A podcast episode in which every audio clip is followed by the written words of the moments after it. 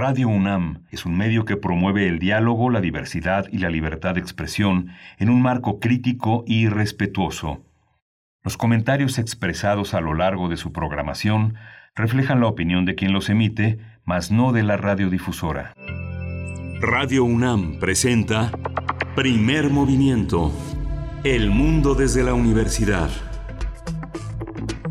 Hola, buenos días. Ya estamos en primer movimiento. Bienvenidos, bienvenidas a esta emisión de jueves 22 de abril. Son las 7, 6 de la mañana en la Ciudad de México. Son las 6 con 6 minutos en la ciudad de Chihuahua, en Ciudad Cuauhtémoc y en Ciudad Juárez, donde le damos la bienvenida a la Radio Universidad de Chihuahua, con quienes nos enlazamos como todos los días de 6 a 7 de la mañana en el horario local, de 7 a 8 en el horario de la Ciudad de México. Está Frida Saldívar en la producción ejecutiva, está Violeta Berber en la asistencia de producción, Arturo González está en los controles de la cabina, por allá salió una vocecita de las, desde allá, desde San Francisco City. Eh, Berenice Camacho, buenos días. ¿Cómo estás, querido Miguel Ángel Quemain? Muy buenos días. Así es, es Arturo González quien hoy nos guía en esta nave de aquí y hasta las 10 de la mañana, hora del centro del país. Por acá, por donde yo me encuentro, son las 5 de la mañana, las 5 con 7. Así es que, bueno, eh, no importan los horarios, importa que tenemos esta posibilidad de estar en comunidad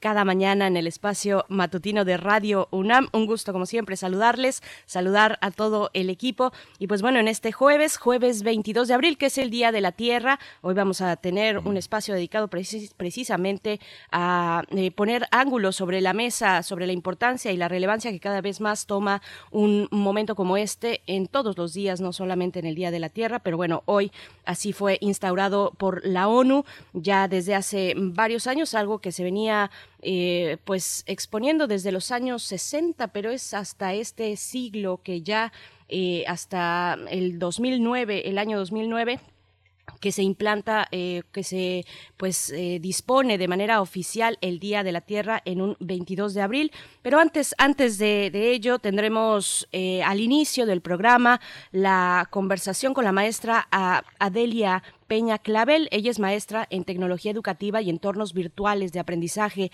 profesora de la Escuela Nacional de Lenguas, Lingüística y Traducción de la UNAM, encargada de la mediateca de dicha escuela y hablaremos con ella acerca de la importancia del lenguaje y del aprendizaje de las lenguas. Ese será nuestro tema de inicio en esta mañana.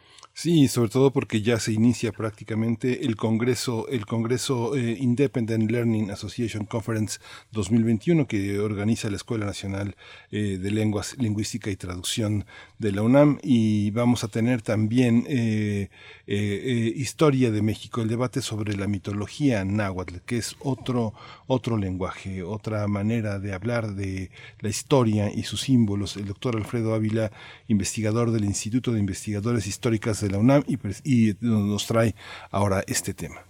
Por supuesto, y bueno, hacia nuestra nota nacional en la segunda hora hablaremos del acuerdo de Escazú, el acuerdo de Escazú que ya le hemos dado, por supuesto, en este espacio, pues un seguimiento profundo a un acuerdo tan importante que obliga a México a cuestiones importantes y compromisos en, en cuestiones del medio ambiente. Así es que estaremos hablando de la entrada en vigor del acuerdo de Escazú, hoy por el Día Mundial de la Tierra, y nos acompañará el doctor Adrián Fernández, doctor en Ciencias ambientales por el Colegio Imperial de Ciencia y Tecnología en Londres, director ejecutivo de la Fundación Iniciativa Climática de México y expresidente del Instituto Nacional de Ecología. Hoy en la, también tenemos eh, un, eh, como tema la serie documental que han hecho Yasnaya Aguilar y Gael García, el productor y actor y director de cine. Gael García está ahora asociado con esta eh, gran poeta Yasnaya Aguilar para hablar de, para hablar del medio ambiente, de la ecología y bueno, de la tierra. Por supuesto, Yasnaya Aguilar nos acompañará en la segunda hora. Luego tenemos, como cada jueves, bueno, por supuesto, la poesía necesaria, en esta ocasión en la voz y en la selección, como siempre, de Miguel Ángel Quemain y nuestros mundos posibles, porque es jueves, Miguel Ángel. Sí, vamos a tener los mundos posibles y vamos a hablar de los 150 años de la Comuna de París.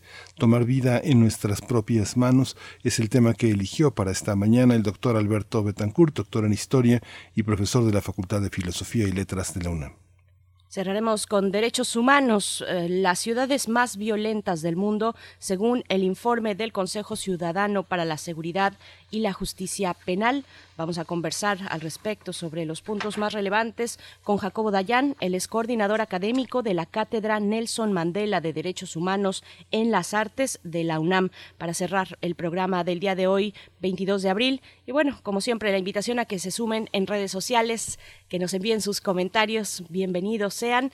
Vamos a hacer nuestro corte informativo sobre COVID-19. COVID-19 ante la pandemia, sigamos informados. Radio UNAM. La Secretaría de Salud informó que el número de decesos por la enfermedad de la COVID-19 aumentó en México a 213.596. De acuerdo con el informe técnico ofrecido el día de ayer por las autoridades sanitarias, los casos estimados son 2.504.706.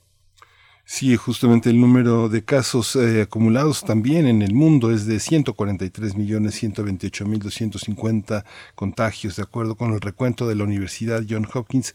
Los países más afectados son Estados Unidos con 31 millones eh, de contagios, le sigue India con 15 millones, un poco más de 15 millones 616 mil 130 personas contagiadas. Y en tercer lugar está Brasil con 14 millones 43 mil 76 casos y el número de decesos a nivel mundial desde que comenzó la pandemia es de 3.048.296 decesos. Los países con más fallecimientos por COVID-19 son Estados Unidos con 578.600 decesos. Le sigue Brasil con 378.003 y en tercer lugar se encuentra México con 213.048 decesos.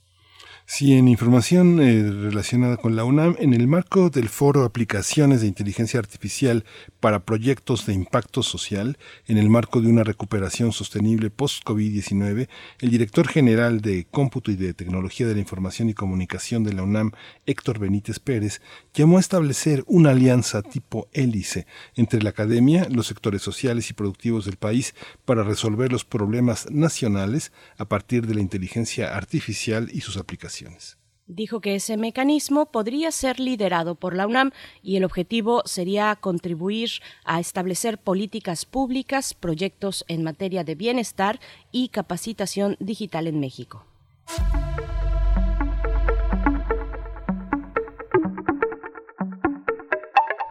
Los laboratorios eh, sonoros de música UNAM presentan eh, el día de hoy El corazón es un oscilador es eh, de Constanza Piña, una artista visual, bailarina, investigadora y educadora independiente, también conocida como Corazón de Robota. La transmisión. Este, sí, vamos a tenerlo el día de hoy. Así es, la transmisión. Aquí la información eh, completa, la transmisión de El Corazón es un oscilador, estará disponible desde hoy, hoy a las 7 de la tarde en las plataformas de YouTube, Facebook, Twitter e Instagram de Música Oscilador. Y bueno, querido Miguel Ángel, nos vamos con música. Esto que está a cargo de los rastrillos y se titula Diferentes pero iguales.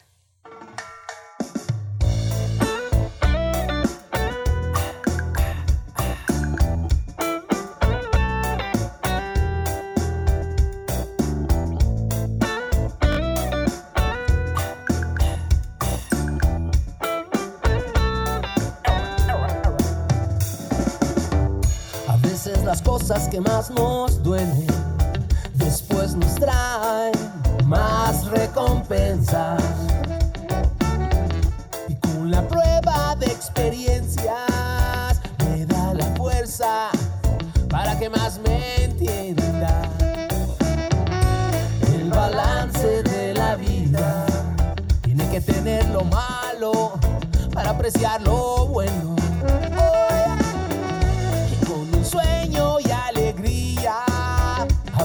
La vida con todas sus caricias.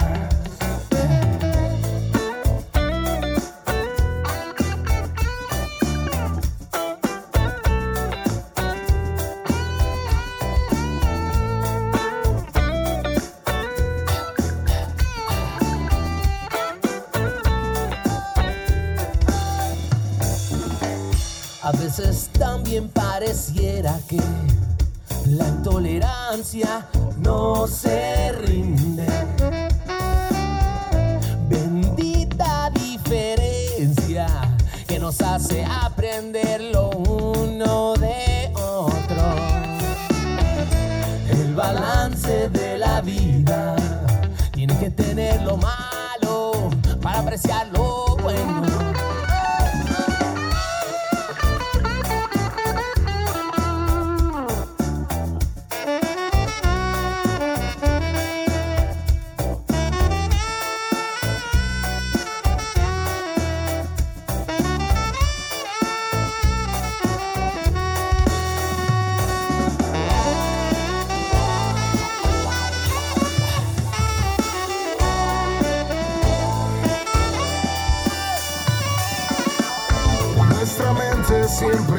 busca confundirnos, pero nuestro corazón nos muestra la verdad. Debemos buscar un equilibrio en el amor que es el lenguaje universal. Digan lo que digan, el amor siempre estará. Aunque no nos demos cuenta, todo tiene un final. Y en las cosas malas siempre hay tesoros ocultos. Solo hay que ser pacientes y confiar en el destino. Coexistir. Lo blanco y lo negro. Coexistir. Pensamiento y sentimiento.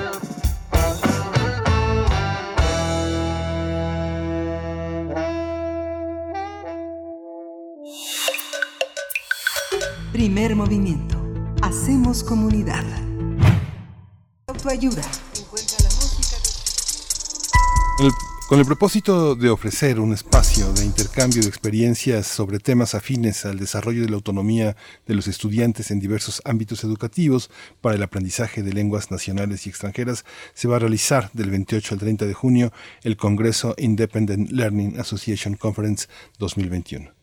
Este evento es organizado por la Escuela Nacional de Lenguas, Lingüística y Traducción de la UNAM a través de la Mediateca. Asimismo, cuenta con la colaboración del grupo de investigación Learner Autonomy Special Interest Group y de la International Association of Teachers of English as a Foreign Language. Pasaremos el examen, Berenice. El tema que será planteado es el del desarrollo de la autonomía del estudiante en el aprendizaje de lenguas. Esto va a ayudar a impulsar una plataforma para la reflexión y una oportunidad para abrir futuras colaboraciones y construir redes profesionales. En el evento, los interesados que deseen inscribirse podrán abordar diversas temáticas, como la formación del estudiante, las herramientas y recursos digitales, así como el papel del profesor y del estudiante. Vamos a conversar sobre Independent Learning Association Conference, un evento organizado por la Escuela Nacional de Lenguas, Lingüística y Traducción de la UNAM. Y hoy está ya con nosotros la, maestra Adelia Peña Clavel, es eh, maestra en, en, esta gran escuela de tecnología educativa y entornos visuales del aprendizaje. Es profesora, es profesora y traductora, es encargada de la mediateca en esta escuela. Bienvenida, Adelia Peña Clavel. Muchísimas gracias y muchas gracias por la invitación y por difundir este, este evento que es de mucha relevancia para la INAC y en general para varios este, académicos en el país, ¿no? Gracias a usted. Gracias, maestra. Pues, eh, pues coméntenos precisamente cuál es, cuál es la importancia. Eh, después pasaremos a las temáticas y los detalles, pero la importancia de un evento como este eh, con los grupos y con las entidades con las que se relaciona, qué significa para la UNAM y para el desarrollo en, pues, en el aprendizaje y la enseñanza de una lengua extranjera. Este, bueno, este, quisiera comentarles, la UNAM siempre ha presentado mucho interés por lo que es la autonomía del estudiante. De hecho, desde hace casi o más de 25 años ha estado a través de la ENAD con el proyecto de la Mediateca. Es uno de estos centros de autoacceso más antiguos, digamos, del país y en el mundo. Este, esta, esta conferencia de Independent Learner Association se ha caracterizado por ser el congreso por excelencia donde se juntan este tipo de centros. En la misma UNAM tenemos 20 centros de este estilo, sobre todo basados en lenguas, tanto en bachillerato como a nivel medio, a nivel superior. La relevancia es porque es la primera vez que se, que, este, se da en América. Este era un, un encuentro que siempre se daba en Asia, donde se encuentra la mayor parte de los investigadores en este aspecto, y ahora la UNAM nos han honrado con este, desde el año pasado, pero por pandemia no lo pudimos hacer, nos han honrado con este congreso donde se juntan ahorita no solo los estudiosos de lo que es el aprendizaje autodirigido, la autonomía y todo este aprendizaje remoto, inclusive ahora, este, en América. Y pues es, creo que es un buen momento para que la UNAM también pueda mostrar todo lo que ha venido haciendo desde hace un, muy buen rato. Y sobre todo reunir a todas las mediatecas y interesados del país, es lo que también andamos buscando, ¿no?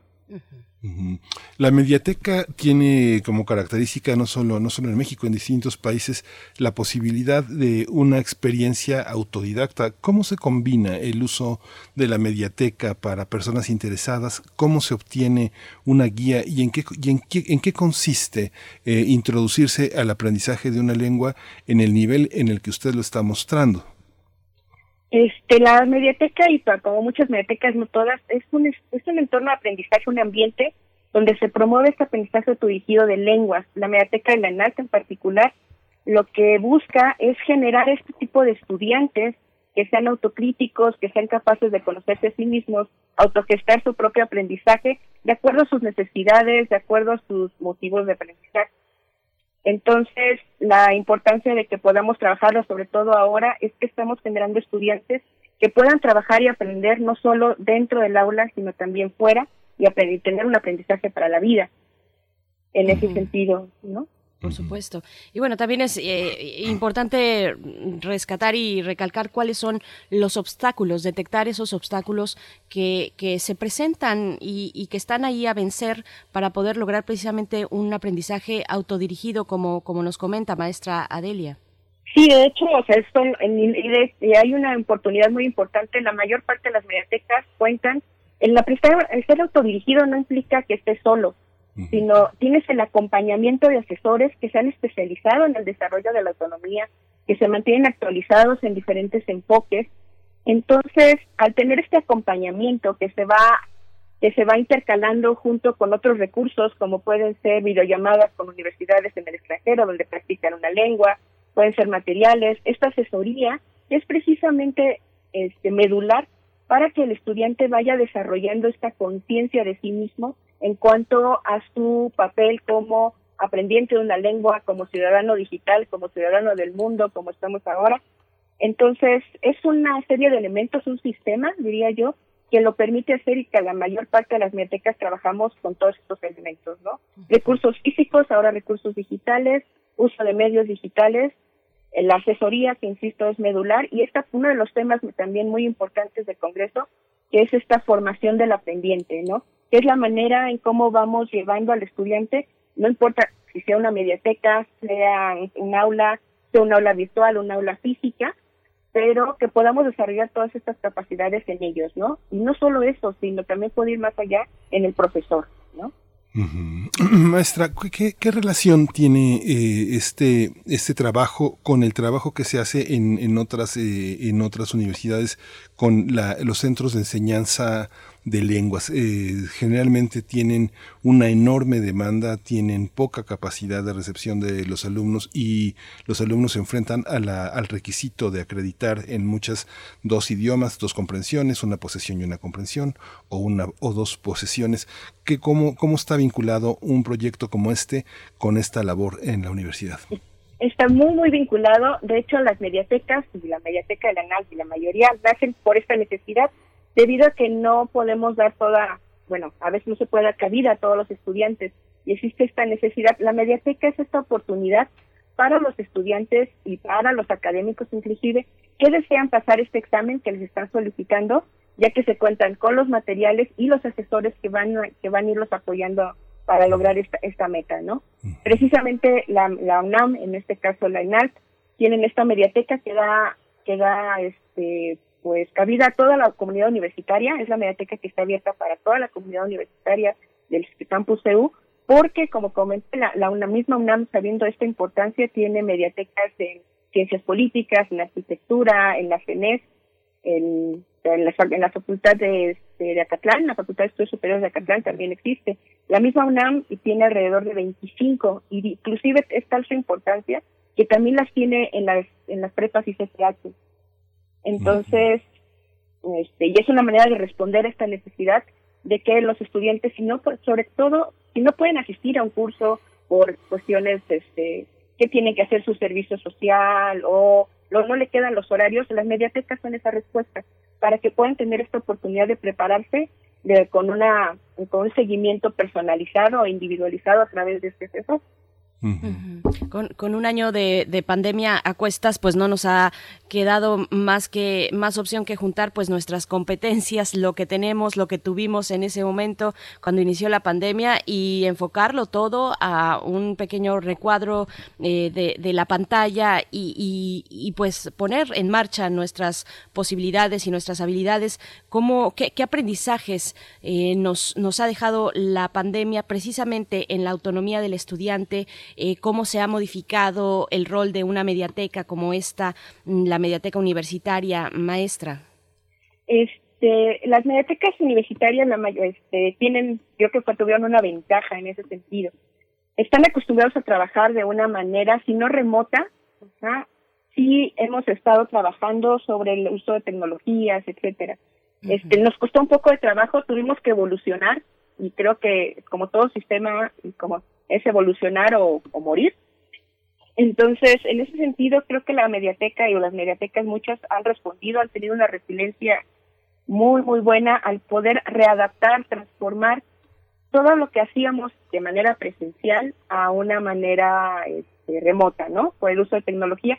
Pero creo que lo más importante es darnos cuenta que la autonomía, independientemente desde antes, durante y después, ha adquirido nuevos este, nuevos espacios y ha buscado nuevos espacios de desarrollo. Ahora nos tenemos que enfocar a desarrollar una autonomía en la que se puedan generar estas habilidades o estas competencias genéricas. Ajá, es una parte transversal donde los estudiantes sean capaces de poder gestionar todo el aprendizaje y poder seleccionar materiales de una manera inteligente, no sé, no decirle inteligente, pero de una manera informada. Y esto también ayuda a que y son autónomos, bueno, en, autónomos en el sentido de que son este, pensadores críticos, que pueden autogestar su aprendizaje, están conscientes sobre su forma de aprender. Es muy complejo poder definir lo que sería autónomo, pero sí permitiría en tiempos de pandemia ajá, que los estudiantes y las personas en general no nos fuéramos con las primeras informaciones que ven en la red. Podríamos ser nuestros, nuestros propios curadores de contenido. Eso que creo que es una de las relevancias importantes que nos ha dejado, que este, la autonomía tiene que ir hacia, más allá en el sentido de que no es solo a partir del aula, y nos ha dejado en el, el aprendizaje de lenguas, que es mucho más allá porque nos ayuda a poder gestionar toda esta barbaridad de, no sé si barbaridad, pero una infinita cantidad de información. y entonces nos permite hacer esa curaduría y hacerlo de manera informada, con base en lo que son necesidades y con argumentos, ¿no? Sí.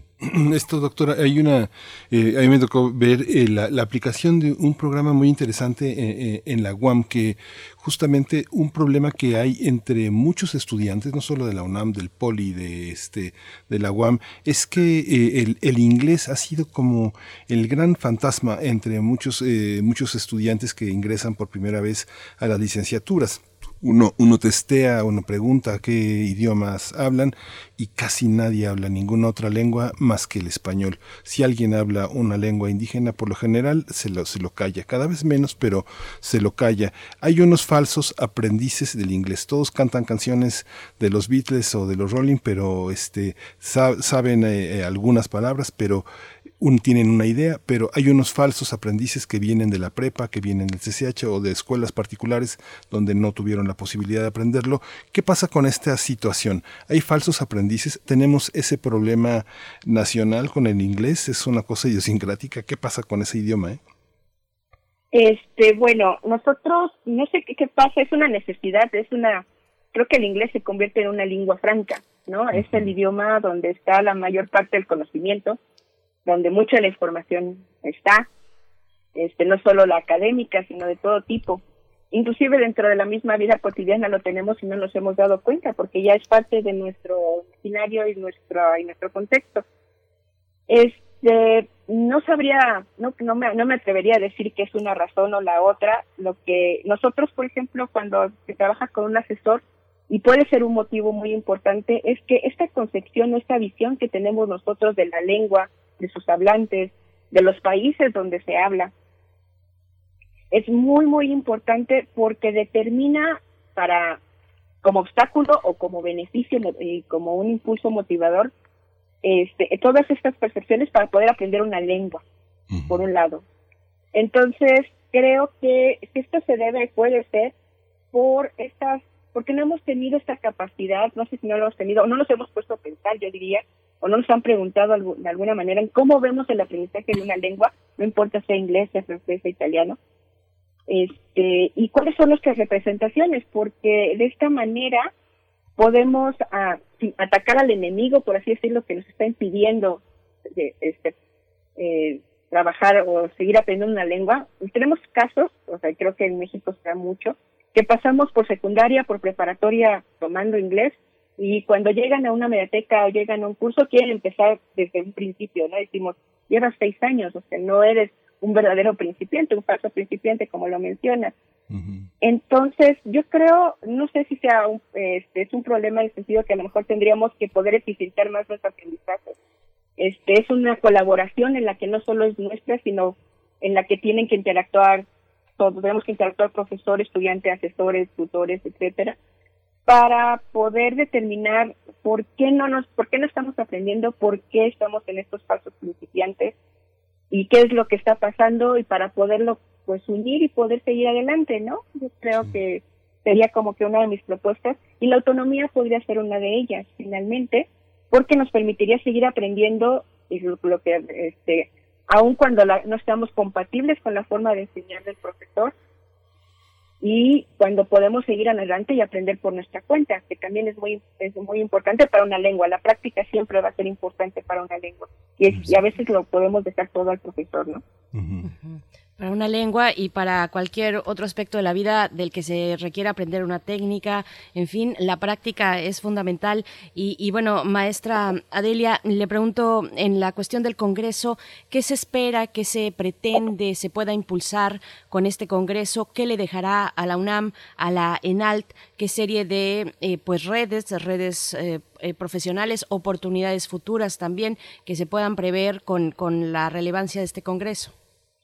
Creo que el Congreso este va a ser una oportunidad para poder actualizar, poder conocer cómo están enfrentando todas esto, cómo estamos enfrentando mediatecas, cómo estamos enfrentando profesores este desarrollo de la autonomía de manera remota en línea, este, y cómo lo estamos enfrentando en estos contextos, ¿no? Tenemos tenemos ponentes que vienen de Turquía, Japón, Nueva Zelanda, Europa, México, Estados Unidos, Canadá, Sudamérica, entonces, creo que es una oportunidad para, y que nos deja la pandemia y que nos, nos, va a permitir afortunadamente, este, poder intercambiar todas estas técnicas, todas estas pedagogías que hemos implementado antes, durante y en estos momentos de pandemia, este, para poder generar estas redes. Y es algo que este, quisiera mencionar, gracias a la pandemia, la, toda este, esta cuestión de centros de acceso y autonomía en México tiene una historia desde hace 30, casi 30 años. Y no hemos podido coincidir o no hemos podido generar una red y gracias a eso y gracias a esta pandemia pudimos reunirnos alrededor de 100 centros de autoacceso en una reunión donde pudimos colaborar y que este, este congreso espero pudiera ser la cereza del pastel que nos dé el punto de empezar a poder trabajar ya no solo a nivel UNAM, sino que la UNAM pueda también apoyar y podamos colaborar. Tenemos la colaboración de la ITESO también en, este congreso y podamos reunirnos con los otros centros de autoacceso y aprender mutuamente. Y aprender no solo centros, insisto, porque estamos trabajando con, dentro, fuera del aula y en cualquiera de los entornos de aprendizaje que ahorita se están usando, ¿no? Híbridos, remotos, a distancia, centros de autoacceso, el aula virtual inclusive, ¿no? Un espacio como, como en el que usted participa, eh, el aprendizaje de una lengua, la guía este, tiene una compatibilidad con, con, eh, con el CELE, con otros, otros centros. Mucha gente piensa que si quiere aprender inglés tiene que ir a Santo Tomás, tiene que ir al Poli, tiene que ir a estos, a esos espacios. Sin embargo, pues hay muchos otros espacios, como usted dice, ser autocrítico, ser crítico, ser eh, un estudiante muy centrado en la propia conciencia. Fíjese que hace algún tiempo tuve eh, la oportunidad de estar eh, en sesiones de aprendizaje en la Escuela Nacional de Intérpretes y Traductores y me parecía que la gente tenía una enorme capacidad de, ser un, traductor simultáneo. Sin embargo, cuando uno conversa con los traductores simultáneos, generalmente conocen prácticamente nada de lo que están traduciendo. ¿Cómo es este proceso? Hay un proceso de automatización frente a la lengua. ¿Cómo se aprende a hacer ese tipo de trabajo tan necesario en la diplomacia? Uno ve al presidente López Obrador en las eh, reuniones que ha tenido con Biden, con Camila Harris. Este, hay, una, hay una traducción de mucha confianza, muy exacta, muy precisa, de la gente que trabaja profesionalmente en estos terrenos. ¿Cómo se logra? ¿Cuáles son las dificultades y qué papel juega una mediateca en este, en este terreno, maestra? Bueno, en, este, el caso, bueno, como es el caso de la interpretación, no es mucho mi área, porque es todo una, es la traductología y la traducción tienen todo una parte este, especial de teoría y de cuestiones.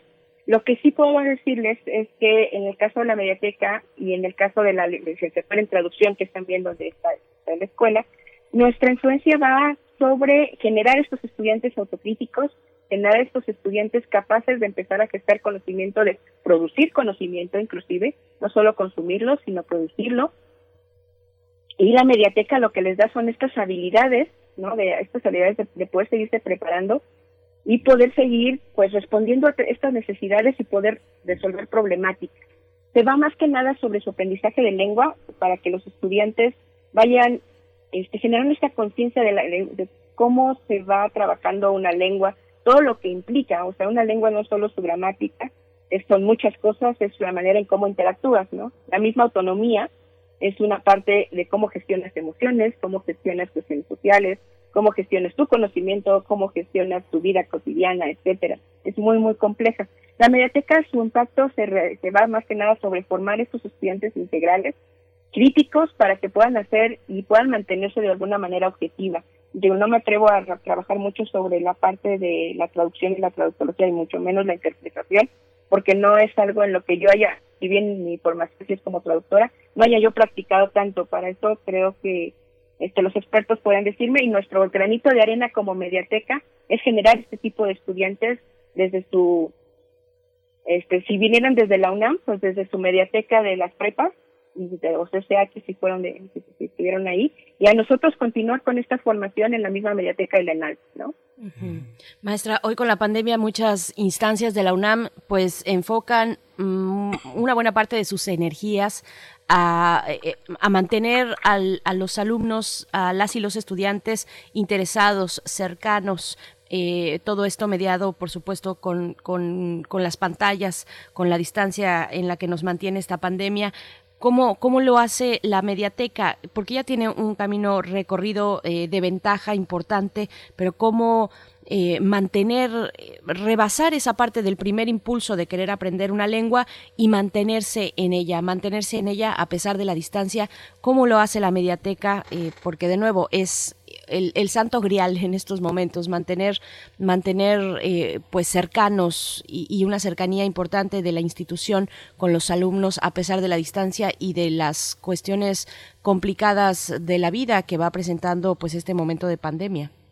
La mediateca, este, bueno, eh, si bien tuvimos que, que hacer algunos ajustes o algunas adaptaciones, lo que ofrece ahorita para mantener a los estudiantes, aprovechamos redes sociales manejamos tres redes sociales como es Facebook, Instagram y Twitter, en el que los estamos aprovechando o estamos empezando a aprovechar esta comunicación que tienen los estudiantes para, bueno, por un lado difundir todo lo que está en la mediateca y los, los, pone a su disposición, pero también para poder este, ir gestando esta conciencia de aprendizaje, esta, esta postura más activa con respecto a mi formación como estudiante, como profesional y como pendiente de una lengua ¿Y qué es lo que podemos ofrecer hasta a través de las redes sociales? También lo que tenemos son, como les comenté, la práctica. Hay círculos de conversación, no solo en inglés, sino en, son 14 círculos semanales, donde son pequeños, donde solo te dedicas a practicar.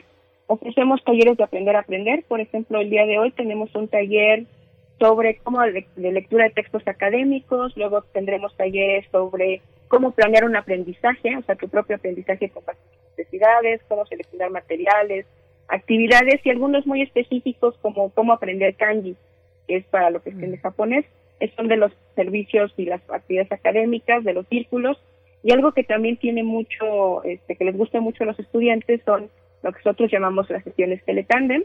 Tenemos sesiones que nos reunimos con estudiantes de diferentes universidades de todo el mundo para practicar japonés, coreano, italiano, chino, a ciertas horas y los estudiantes practican 30 minutos la lengua que están aprendiendo y colaboran con el aprendizaje de español de estos estudiantes en el extranjero. Entonces también promovemos esta, eh, todas estas habilidades que se requieren interculturales, que las vamos generando conciencia y que al mismo tiempo lo vamos aprovechando con los materiales que los estudiantes van trabajando.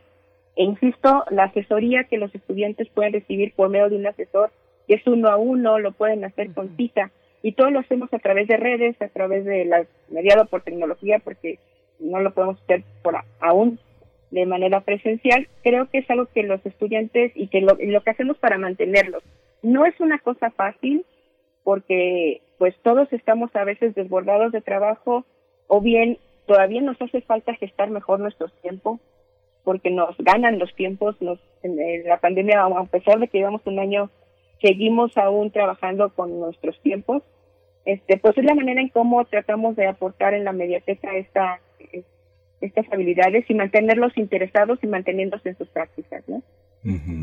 Sí, es muy interesante. Este curso, este, este, este congreso tiene un costo, un costo para universitarios y un costo para no universitarios. ¿A quién está dirigido? ¿Por qué vale la pena, por qué vale la pena aportar, pagar por un curso? ¿Quién se puede acercar? ¿Para quién está dirigido, maestra? Está dirigido para todas aquellas personas y académicos y estudiantes interesados en desarrollar autonomía en lenguas o en cualquier otra área del conocimiento, porque hemos pues, ya probado de que la autonomía no es solo para lenguas. Aprovechamos esta motivación para lenguas para poder desarrollar otras cosas, pero este, a cualquier académico, estudiante interesado en conocer más sobre este tema, inclusive quienes no tengan mucho, quienes les esté interesados y no, no estén en el tema, sería una inversión que ellos pudieran hacer para poder conocer no solo lo que se hace en otras partes, sino lo que se hace en México, para que conozcan lo, todo con lo que puede hacer, o todo lo que se puede hacer, este, y podríamos este, también tener esta, esta idea de poder generar una red, de poder conocer a otros, a otras personas a nivel de todas las universidades que van a participar en lo que es en México, como tenemos ya la Veracruzana, la había mencionado el la Universidad de Guadalajara, este, este, del Caribe también tenemos. Entonces, creo que sería una muy buena oportunidad para que se pudieran este, integrar a esta nueva comunidad o bien poder estar más este, actualizados sobre lo que es la autonomía del estudiante y cómo obtener diferentes metodologías, técnicas, herramientas o cómo poder guiar a los estudiantes aun cuando no tengamos una, una especialización en autonomía todavía, ¿no? Creo que es una muy buena oportunidad de iniciarse en este en este tema, ¿no? Sería una en lo que podríamos trabajar. Por supuesto, maestra Adelia Peña Clavel, ¿dónde nos podemos inscribir los que estén interesados? ¿A dónde se pueden acercar? Este, para poder inscribirse pueden ingresar a la página que es http pues, este, dos, este, dos puntos doble diagonal este nal.unam.mx diagonal y latina L de León AC dos, este 2021, que es la página de la, del, evento. Ahí pican en registro y pueden integrar sus datos y es todo automático. Puede, les, va, les va a generar su, ficha de pago que pueden hacer por medio del banco o desde una aplicación. Y este sería todo para poder este, entrar como asistentes. Muy bien. Pues muchísimas gracias, maestra. Eh, es, es, es, es, increíble todo el panorama, es una oportunidad para acercarnos. La ENAL tiene muchas cosas, tiene un boletín, tiene idiomática, su, revista universitaria de lenguas, y, bueno, tenemos el náhuatl, la enseñanza del náhuatl, tenemos el, catalán y la enseñanza del vasco. Recuerdo que eh, el escritor Bernardo Chaga decía, piensan que somos pocos, que somos chiquitos, pero lo que pasa es que en el mapa que jugamos aparece pequeña, pero no hay lengua pequeña. Así que pues le agradecemos mucho que nos ponga en contacto eh, con este gran pretexto del Congreso, Adelia Peña Clavel, para eh, meternos en otras mentes, en otras mentalidades, que es la posibilidad de otras lenguas, otros idiomas. Sí, muchísimas gracias por este por este espacio. Esperamos poder verlos. Igual el Congreso solo las plenarias se, se van a se van a transmitir por YouTube Ajá. y todo lo demás ya sería en vivo este, pero sería mediante el pago y les agradecemos mucho y espero que esta oportunidad pueda ser tan aprovechada y estoy segura que nuestra universidad este, sacará el mejor de los provechos de todo esto debido a esta oportunidad de poder tener este congreso como anfitrión. Gracias. Gracias, maestra Adelia Peña Clavel, muchas gracias. Hasta pronto. Pues ven, vamos, vamos a hacer una pausa musical. La canción se titula Elefantes a cargo de Natalia Lafourcade.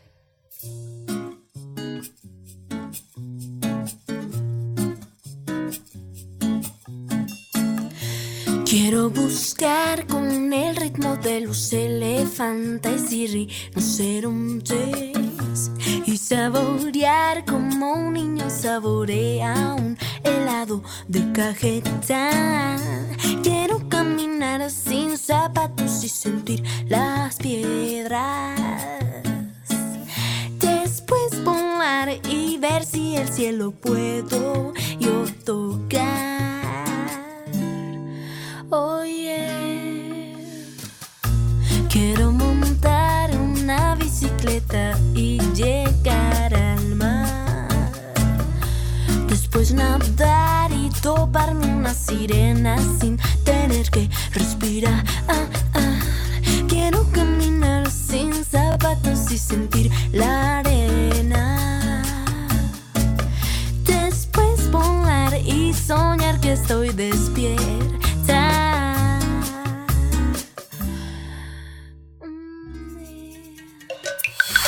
Primer movimiento. Hacemos comunidad. Historia de México. Acercamiento a los debates sobre la mitología náhuatl es el tema que nos propone esta mañana el doctor Alfredo Ávila, investigador del Instituto de Investigaciones Históricas de la UNAM, que nos acompaña cada 15 días en jueves. Doctor Alfredo Ávila, ¿cómo te encuentras? Bienvenido. Hola, ¿qué tal? Buenos días, Berenice. Miguel Ángel, buenos, buenos días. Hola, Alfredo, buenos días. Buenos días, te escuchamos. Pues mira, eh, ha, ha, salido recientemente el número correspondiente a diciembre del, del 2020 de Estudios de Cultura Náhuatl. Como saben ustedes, Estudios de Cultura Náhuatl es una revista que fundó hace más de 60 años Miguel León Portilla y que desde la muerte de don Miguel, pues ahora la lleven, la llevan eh, las doctoras Berenice Alcántara y Elodie Dupey.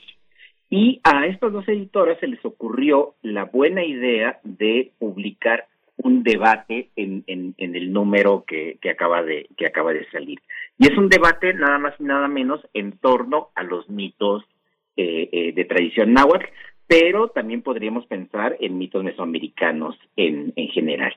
Entonces, eh, eh, la, la, como ustedes saben, la revista Estudios de Cultura Náhuatl puede consultarse en, línea, pueden buscar la página web de, de la revista en, en, el portal de la UNAM y, eh, y, y allí puede, la, las personas interesadas pueden entrar a consultar el, el, debate. Lo que sí debo decir es que se trata de un debate muy especializado, de manera que eh, un poco lo que me propongo ahora es eh, simplificar, es decir en muy pocas palabras de, de qué trata este, este debate. La primera, eh, lo primero que hay que decir es plantear cómo, cómo se ha desarrollado este, este debate y vuelvo otra vez a Miguel León Portilla. Como ustedes saben, eh, por allá de finales de la década de 1940, a Miguel León Portilla se le ocurrió la idea de que podía haber algo llamado filosofía náhuatl.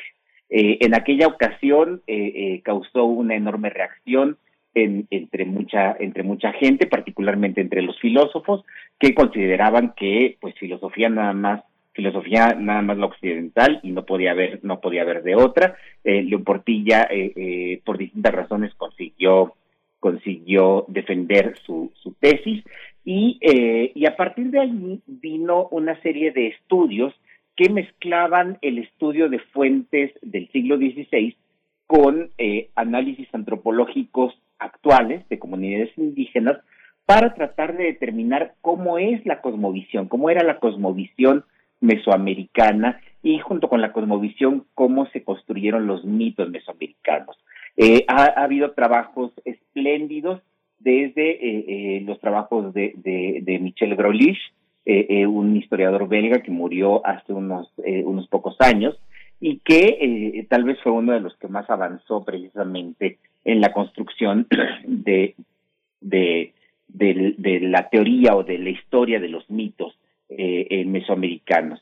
Y más recientemente, Alfredo López Austin, nuestro, nuestro profesor de, de, la, de la carrera de historia de la Universidad Nacional, eh, eh, también ha trabajado precisamente estos temas y eh, recomiendo para quien quiera leerlo porque además es un ensayo es un ensayo enorme es un ensayo muy erudito pero muy muy accesible los mitos del tlacuache esta gran obra de Alfredo López Austin sobre las características comunes de las mitologías mesoamericanas y, y que muestra efectivamente cómo hay una serie de características comunes. Eh, no me voy a detener entonces en, la descripción de esta mitología, pero sí quiero señalar que hay algunos elementos de esta mitología, como la edad primigenia y la creación del mundo, eh, como el supuesto estado eh, celestial de los dioses, de los primeros dioses que no fueron creados, y como muchos de ellos, en, en casi, prácticamente todas las mitologías mesoamericanas,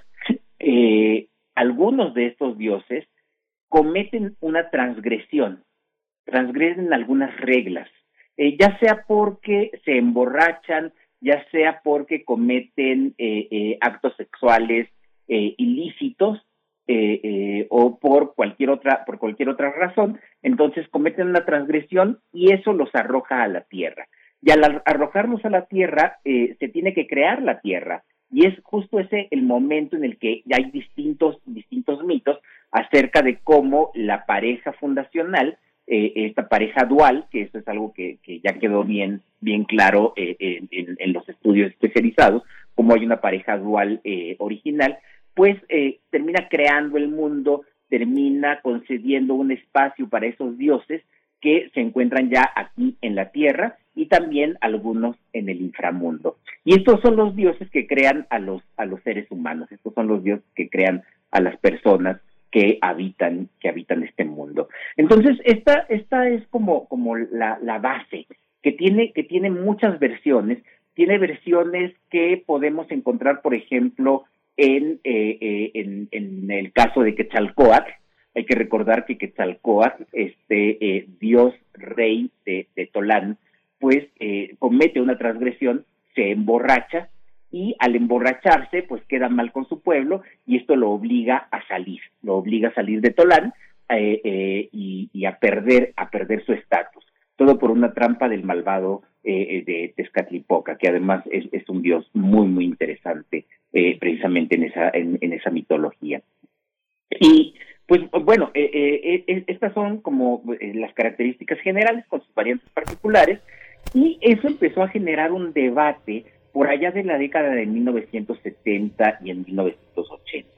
Y el debate se ha revivido y se revivió ahora en, este número de, estudios de cultura náhuatl eh, y, voy, a, voy a decirlo de, manera muy rápida. Eh, hay un grupo de autores, entre ellos Miguel Audig, un profesor de, de investigaciones filológicas de la UNAM, quienes consideran que la mayor parte del contenido de estos mitos fundacionales mesoamericanos en realidad son de influencia cristiana. Es decir, cuando los frailes pidieron a sus informantes, el caso más conocido es Bernardino de Sagún, pero no es el único, cuando los frailes pidieron a los informantes indígenas que les contaran acerca de los mitos, acerca de las artes adivinatorias, acerca de las tradiciones de, de, sus comunidades, eh, los cristianizaron, es decir, cristianizaron esos relatos. Esto es evidente en, en algunos casos. Esto es evidente, por ejemplo, en, eh, en, en, lo que sabemos acerca de Nezahualcóyotl.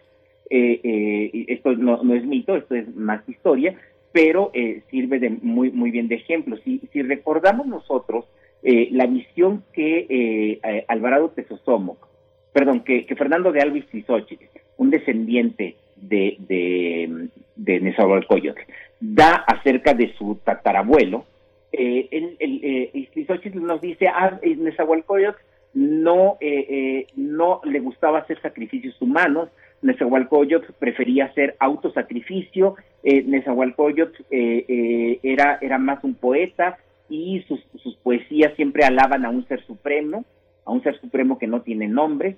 Entonces, si, si nos fijamos bien, lo que estaba haciendo Xochitl era cristianizar a su ancestro, era de alguna manera salvarlo, era aplicar la visión cristiana, pero hay que recordar que Xochitl ya es de comienzos del siglo XVII, eh, eh, y cuando, cuando está escribiendo sobre la historia del pueblo de, de y concretamente sobre, sobre Nezahualcóyotl. Entonces, es, es muy frecuente que los, los cristianos, que los frailes y los europeos que llegaron en el siglo XVI a este territorio, cuando analizaban las tradiciones eh, eh, mesoamericanas o cuando analizaban los mitos, pues pusieran elementos que son más propios del cristianismo. Entonces, por ejemplo, las transgresiones a las que me refería hace rato de los dioses en el lenguaje de los frailes son llamadas pecados. Eh, y esto ha ocasionado que haya toda una, fuerte, una fuerte disputa con un grupo de eh, antropólogos, historiadores y lingüistas que consideran que en realidad no debemos hacerle gran caso a esas fuentes, que debemos considerar que esas fuentes en realidad nos hablan más del momento de la conquista y de la colonización que del pensamiento eh, mitológico prehispánico.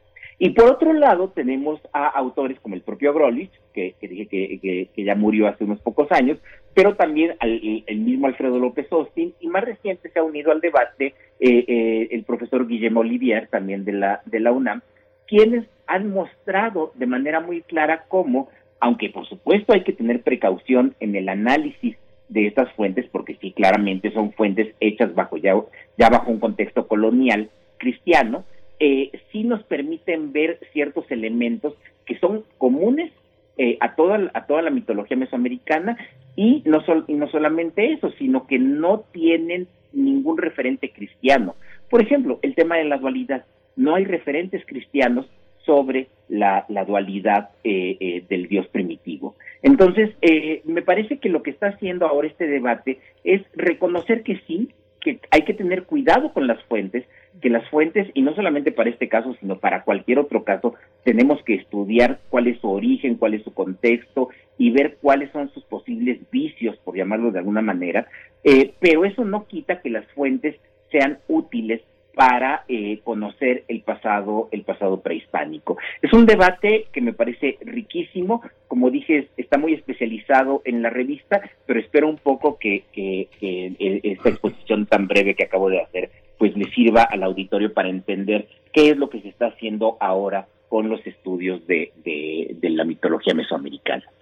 Sí, es fascinante, Alfredo. Muchas gracias por toda esta oportunidad de colocarnos en ese, en esa, en esa mirada, eh, sobre todo para una revista tan emocionante, tan eh, de tantos trabajos tan importantes.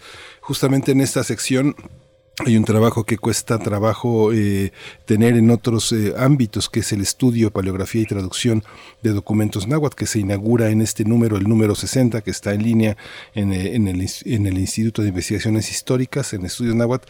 Así que bueno, nos das un enorme pretexto para salir de nuestras ignorancias múltiples. Muchas gracias, Alfredo. Bueno, y a, leer, a leer esta revista, como bien dices, y busquen los trabajos de Alfredo López Austin, particularmente los mitos de Tlacuache, que de verdad es espléndido. Es extraordinario, es uno de nuestros grandes maestros. Gracias, Alfredo Ávila. Nos despedimos de la Radio Universidad de Chihuahua. Nos escuchamos en unos minutos más en la siguiente hora de primer movimiento. que desde aquí en Radio UNAM. Síguenos en redes sociales. Encuéntranos en Facebook como Primer Movimiento y en Twitter como arroba PMovimiento. Hagamos comunidad.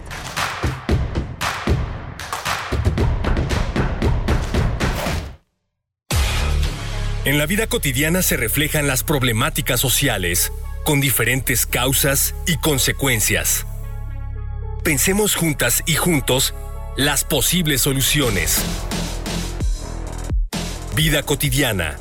Análisis de nuestro día a día. Viernes a las 16 horas, después del corte informativo. Si sucede a nuestro alrededor, es importante. Radio UNAM, Experiencia Sonora. La cuarta transformación se siente en todo México, en cada hogar, en cada sonrisa, en la semilla que toca nuestra tierra, en la mirada de los más sabios. La transformación se siente en nuestra historia y en el futuro construyéndose con más oportunidades. Se siente en cada calle segura, en cada sueño alcanzado y en el combate a la corrupción. La cuarta transformación se vive y se puede ver. Morena Vota por las diputadas y diputados federales de Morena. Coalición Juntos Hacemos Historia. Las mentiras caen por su propio peso. La improvisación y la incapacidad agravaron la enfermedad y el dolor. El fanatismo y la irresponsabilidad generaron más muertes que se pudieron evitar. Lo están haciendo muy mal. ¡Alto! Pongamos un alto a Morena y al criminal manejo de la pandemia. Va por ti, va por tu familia, va por México. Vota PRD. En los momentos más difíciles, los priistas mexiquenses no nos prestamos a la grilla ni a la confrontación. Apostamos por la unidad nacional y por hacer equipo con quien quiera arrimar el hombro para salir adelante. Porque para nosotros, lo más importante es superar la emergencia sanitaria y sus repercusiones económicas en beneficio de las familias mexiquenses. Así lo seguiremos haciendo porque nuestra lucha es por ti. Somos la fuerza de la gente que lucha para salir adelante en estos tiempos difíciles. Vamos con todo. PRI Estado de México. Música que nos ha hablado de opresión y libertad. De cánones y rupturas. De disciplina y pasión. Lo poco que no se dice con música, lo diremos con la radio. El impacto social del jazz. Un conversatorio con voces especializadas para hablar sobre el papel de este género musical y unirse a las actividades de celebración del Día Internacional del Jazz. Escúchalo el viernes 30 de abril a las 16 horas por Horizonte 107.9 de FM y Radio UNAM 96.1 de FM y 860 de AM. Si solo lo explicas con el alma, entonces es jazz. Invitan la Escuela Superior de Música, IMER, Horizonte 107.9 y Radio UNAM.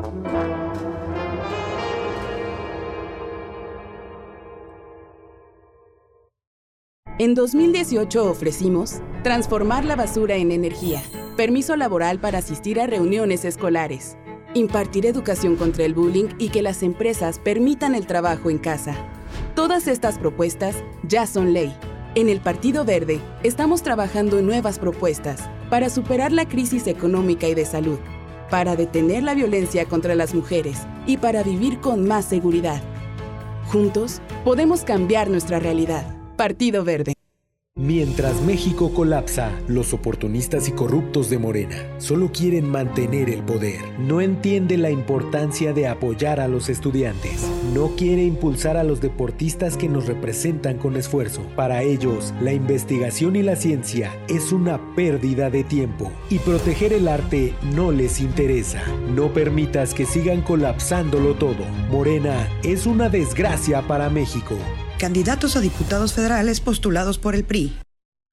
La vacunación en México está avanzando.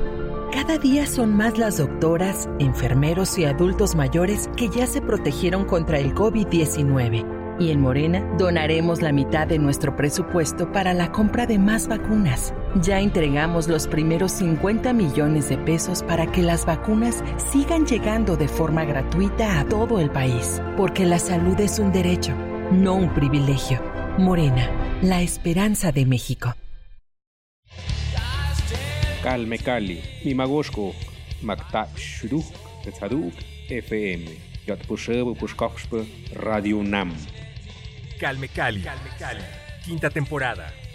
Todos los jueves a las 10 horas por el 96.1 de FM. Retransmisión, domingos 15.30 horas. Radio UNAM. Experiencia sonora.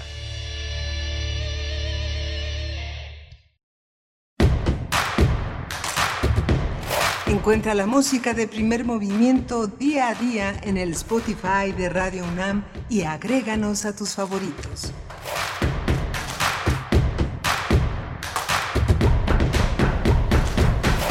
Muy buenos días, estamos de vuelta en primer movimiento cuando son las 8 de la mañana con 6 minutos, hora del centro del país. En este jueves 22 de abril, Día de la Tierra, vamos a precisamente a tener en unos momentos más una plática, una charla con respecto al acuerdo de Escazú en este Día Mundial de la Tierra. Pero antes les saludamos, saludamos a la radio Nicolaita, nos enlazamos durante esta hora a Morelia a través del 104.3. Un abrazo y un saludo a la Universidad Michoacana de San Nicolás de Hidalgo y a todos los que permanecen en sintonía de Radio UNAM en el 96.1 de la frecuencia modulada y también en el, en el 860 de AM, a todo el equipo, por supuesto, que está en sus lugares a distancia, algunos más a distancia que, que otros, y también en cabina, en cabina allá en la Colonia del Valle, en Ciudad de México, Frida Saldívar en la producción ejecutiva, Violeta Berber en la asistencia de producción, Arturo González en los controles técnicos esta mañana,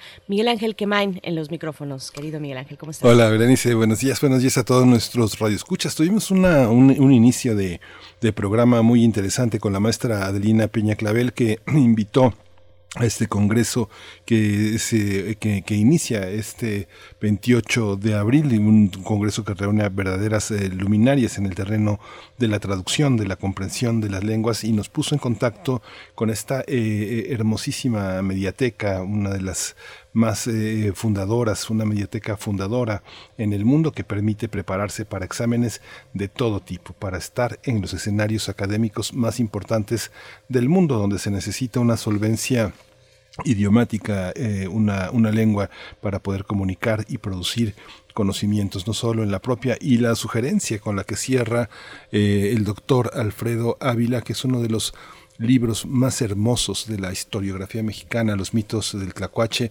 que se puede adquirir es un libro que está, eh, que, es, que es posible eh, en la Universidad Nacional, en el Instituto de Investigaciones Antropológicas. Ahí, ahí publicó eh, Alfredo López Austin Los mitos del Tlacuache. Es un, un libro lleno de una, de, un, de, una, de una gran libertad académica, uno de los grandes ensayos de historiografía mexicano. Así que bueno, no hay que perdérselo, este, así como la historia del cuerpo, que publicó en dos tomos también en la UNAM, que allá hay reediciones. No se podía conseguir esta gran topología, este gran mapa de la corporalidad médica náhuatl es algo verdaderamente, todo lo que viene de López Austin es verdaderamente importante.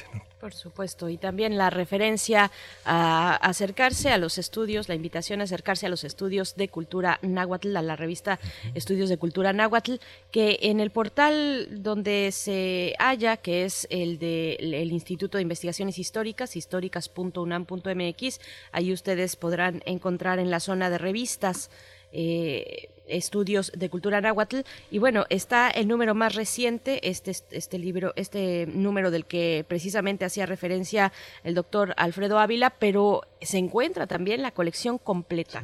La colección completa de una revista como esta que bueno data desde su número primero de 1959 ahí hay un índice por volumen y por autor. En fin es de una riqueza pues que vale la pena darse una vuelta acercarse revisar qué es lo que se ha eh, producido en materia intelectual a través de los años en esta revista de estudios de cultura náhuatl. Está hecha la referencia, así como también la, eh, la publicación, bueno, el libro de López Austin, Los mitos del, del Tlacuache, dos referencias muy importantes que nos dejó el doctor Alfredo Ávila y varias, varias preguntas que se quedan abiertas para una siguiente intervención, porque nos dicen por acá, bueno, cuál es la diferencia entre cosmogonía y filosofía eh, mesoamericana. Nos dice um, Flechador del Sol, creo que sí, efectivamente.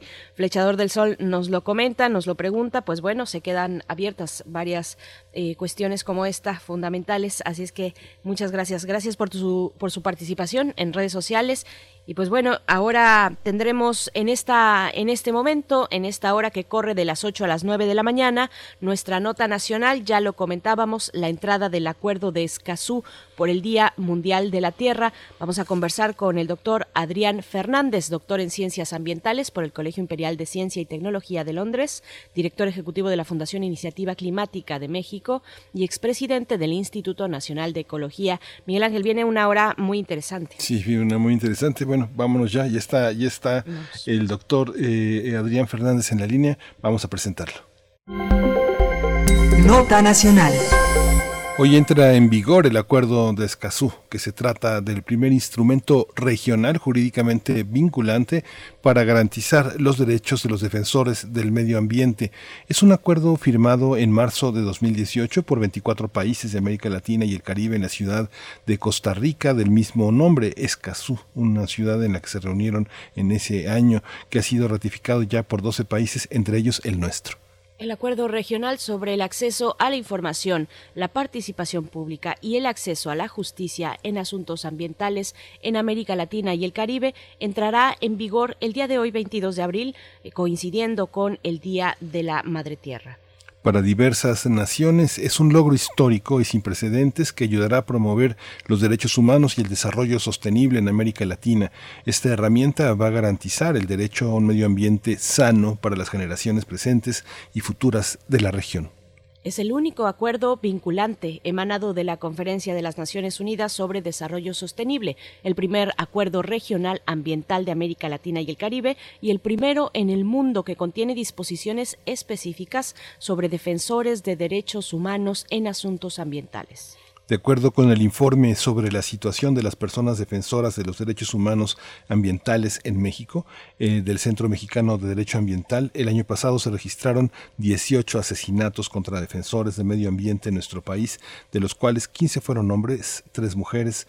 Es un documento que indica que en 2020 se registraron alrededor de 90 agresiones contra activistas en 65 ataques distintos.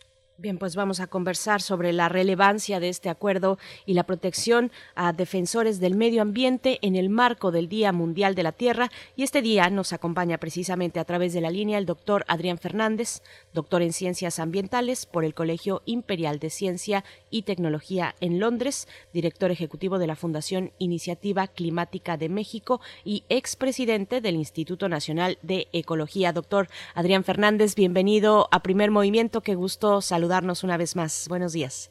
Eh, ¿Qué tal, Berenice? Miguel Ángel, buenos días. El gusto es mío. Eh, gracias por la amable invitación. Gracias, doctor Díaz Fernández. Pues eh, eh, si puede ampliar esta, esta presentación, ¿qué significa jurídicamente vinculante y por qué es tan significativo que haya un marco de protección inevitable para los defensores de, de, esta, de, de, esta situación, doctor? Bueno, eh, quizá eh, empiezo brevemente por comentar que, que todo el contenido del acuerdo de Escazú es lo que durante por lo menos un par de décadas en otras partes del mundo donde se había avanzado más en esta materia, eh, se tiene un paquete al que coloquialmente se llamaba de democracia ambiental y justamente abordaba, como ustedes muy bien señalaban en la cortinilla de entrada, el acceso a la información, la participación en la, topa, en la toma de decisiones, el acceso a la justicia, a las cortes. Y, y, también aquí algo importantísimo que ustedes señalan, que está incluido en el acuerdo, es la, la defensa, la protección de quienes son eh, defensores ambientales. Eh, viene a llenarse un hueco enorme que teníamos en nuestro eh, marco reglamentario, yo diría no solo en materia ambiental, en materia de derechos humanos porque eh, durante muchos años, durante décadas literalmente en México, eh, no había los mecanismos legales eh, para exigir primero que hubiera una total transparencia y un acceso a la información de tipo ambiental, relevante sobre todo para las comunidades y para los grupos de personas que se encontraban cerca de donde, por ejemplo, eh, hay propuestas de desarrollo de grandes obras, de caminos, eh, de vías de tren, de refinerías, etcétera. Eh, pero esto va mucho más allá, porque también se vincula con otros grandes principios que en materia ambiental se han venido formulando en todo el mundo. Hay otro principio que es el derecho de la comunidad a saber, a saber cuáles son los planes de los gobiernos subnacionales y nacionales para estas comunidades, para el manejo de recursos, para incluso afectaciones que tienen que ver con, con derechos de vía y con otro tipo de infraestructura. Y eh, decía yo, eh, se llena un hueco en la parte ambiental, pero también un hueco muy grande, curiosamente, desde la óptica de los derechos humanos. Se ha venido avanzando en cuestiones de equidad de género, en, eh, en cuestiones de eh, algunas cuestiones, digamos, básicas de derechos humanos, eh, la, eh, la censura y la prohibición a la tortura y a muchas otras cuestiones que tienen que ver con la libertad de los individuos, pero curiosamente eh, no había elementos en nuestro marco legal que pudieran dar eh, de manera explícita, reconocer que tenemos que dar protección a los defensores ambientales. Y ustedes ya daban algunos datos importantes. Eh, no es nuevo esta situación. Eh, eh, tenemos muchos casos documentados en donde, curiosamente, cuando hay reclamos o, o protestas, cuando hay oposición de grupos locales, indígenas o no, ante obras ya sea emprendidas por grandes compañías o por gobiernos, ya sea subnacionales o nacionales, eh, con frecuencia vemos que hay eh, agresiones, intimidación, violencia y a veces violencia extrema manifestada en asesinatos. Así que es, es un gran paso para México, eh, un gran pendiente que teníamos y quiero señalar que esto es el resultado de la lucha de eh, muchos grupos ambientalistas en México que eh, nunca cesaron sus esfuerzos por poner en la mesa el tema y por persuadir, convencer, presionar al Congreso en México y a otras autoridades para que México no siguiera rezagado en esta materia. Son, son muchos los, los frentes que toca este acuerdo de Escazú. Hoy entra en vigor, pero un acuerdo de estas dimensiones pues sugiere también grandes esfuerzos en su implementación. Doctor Adrián Fernández, ¿Qué, qué, significa la entrada en vigor de un acuerdo como este? ¿Qué otras eh, voluntades y disposiciones tendrían que acompañar las dimensiones y los alcances de este acuerdo? Bueno, yo creo que son varias cosas. Eh, una de ellas es eh, para que este acuerdo pueda implementarse eh, adecuadamente. En primer lugar, yo creo que va de la mano con esta necesidad que tenemos en todos los temas y en todos los frentes de continuar avanzando la transparencia, una transparencia total y absoluta sobre eh, las decisiones y las acciones, en primer lugar, de los gobiernos, tanto nacionales como subnacionales, o nacional, en el caso de México, y subnacionales, pero también del el proceder de las grandes empresas. Eh, siguiente cuestión es que eh, se debe de garantizar y se debe de educar, yo diría, de instruir, de capacitar eh, a muchos otros actores, por ejemplo, la, eh, los encargados de la procuración, eh, más bien de mantener el orden, a las policías, incluso el ejército, etcétera, eh, continuar capacitándolos con los protocolos y yo diría con la educación elemental para que sepan que es un absoluto derecho de las personas a manifestarse, a expresar eh, sus opiniones y, en su caso, su oposición a ciertas cosas su derecho a ser oído, su derecho a acceder a las cortes. Requiere mucho de capacitación y concientización de muchos actores que quizá estuvieron acostumbrados por décadas a que estaba bien ir a reprimir una manifestación, ir a golpear a alguien que estaba por ahí este, expresando un punto de vista diferente. Entonces tenemos que seguir avanzando en este en este camino también. Por otro lado, creo que al igual que se ha hecho con otros derechos fundamentales, eh, cuestiones de equidad de género, eh, cuando hay agresiones, incluso sexuales contra las mujeres, se tiene que eh, tener mecanismos que faciliten la denuncia de, eh, primero, de, de crímenes de carácter ambiental, pero luego también justamente de agresiones, intimidaciones, opresiones que se den contra defensores de, del medio ambiente. Y, y, bueno, yo creo que aquí, eh, una vez más, la transparencia, y que se hable de esto de manera muy amplia sería eh, sería muy bueno eh, como algunos de los pasos iniciales. Doctor Adrián Fernández, eh, Pablo Romo, eh, nuestro colaborador sobre este negociación de conflictos, había hablado de este de este modelo para personas eh, defensoras de, del, mundo ecológico, pero es un modelo que también funciona para otros defensores y para otros activismos. En este caso, el de los periodistas. Sabemos que la cobertura de muchas de las situaciones ambientales no viene estrictamente de periodistas preparados en una universidad de periodismo, sino que muchos de los eh, muchos de estos activistas han aprendido géneros periodísticos para poder comunicar, hacer boletines, hacer este cómo es esta cómo es este proceso frente a la violencia irracional que descuartiza, que mata a estos activistas. ¿Es, ¿Usted lo ve usted lo ve factible, aplicable? Eh, yo creo que hay mucho eh, mucho por avanzar. Eh, lo en sentido positivo de que con este paso del reconocimiento de nuestras leyes eh, con este acuerdo de eh, suscribiendo el acuerdo de Escazú. Eh, vamos a empezar a avanzar, hay mucho por hacer. son varios, son muchas las situaciones de las que estamos identificando en donde tenemos problemas. comenta el caso es también, en particular de los periodistas, que, que, en diferentes materias, este es un país muy muy difícil para el periodismo, muy peligroso para el periodismo. Este, creo que tenemos que, que avanzar mucho más en esto de la de la mediación si aplicamos bien algunos de los instrumentos que ya existen, por ejemplo, ¿de dónde surgen normalmente los conflictos? Surgen cuando hay este, propuestas de, infraestructura, de desarrollo, de inversión, y que no se cumple eh, adecuadamente con lo que la ley dice, que hay que hacer consultas eh, previas, informadas con las comunidades involucradas o interesadas en una obra determinada hay que hacer evaluaciones de impacto ambiental, pero también evaluaciones de impacto social, sobre todo en algunas áreas como proyectos de energía. Eh, el caso del sector de la minería es también especialmente eh, conflictivo y eh, sabemos que normalmente hay sectores muy difíciles donde tenemos un conjunto de condiciones de varios tipos que son bastante cuestionables y que son, yo diría, negativas.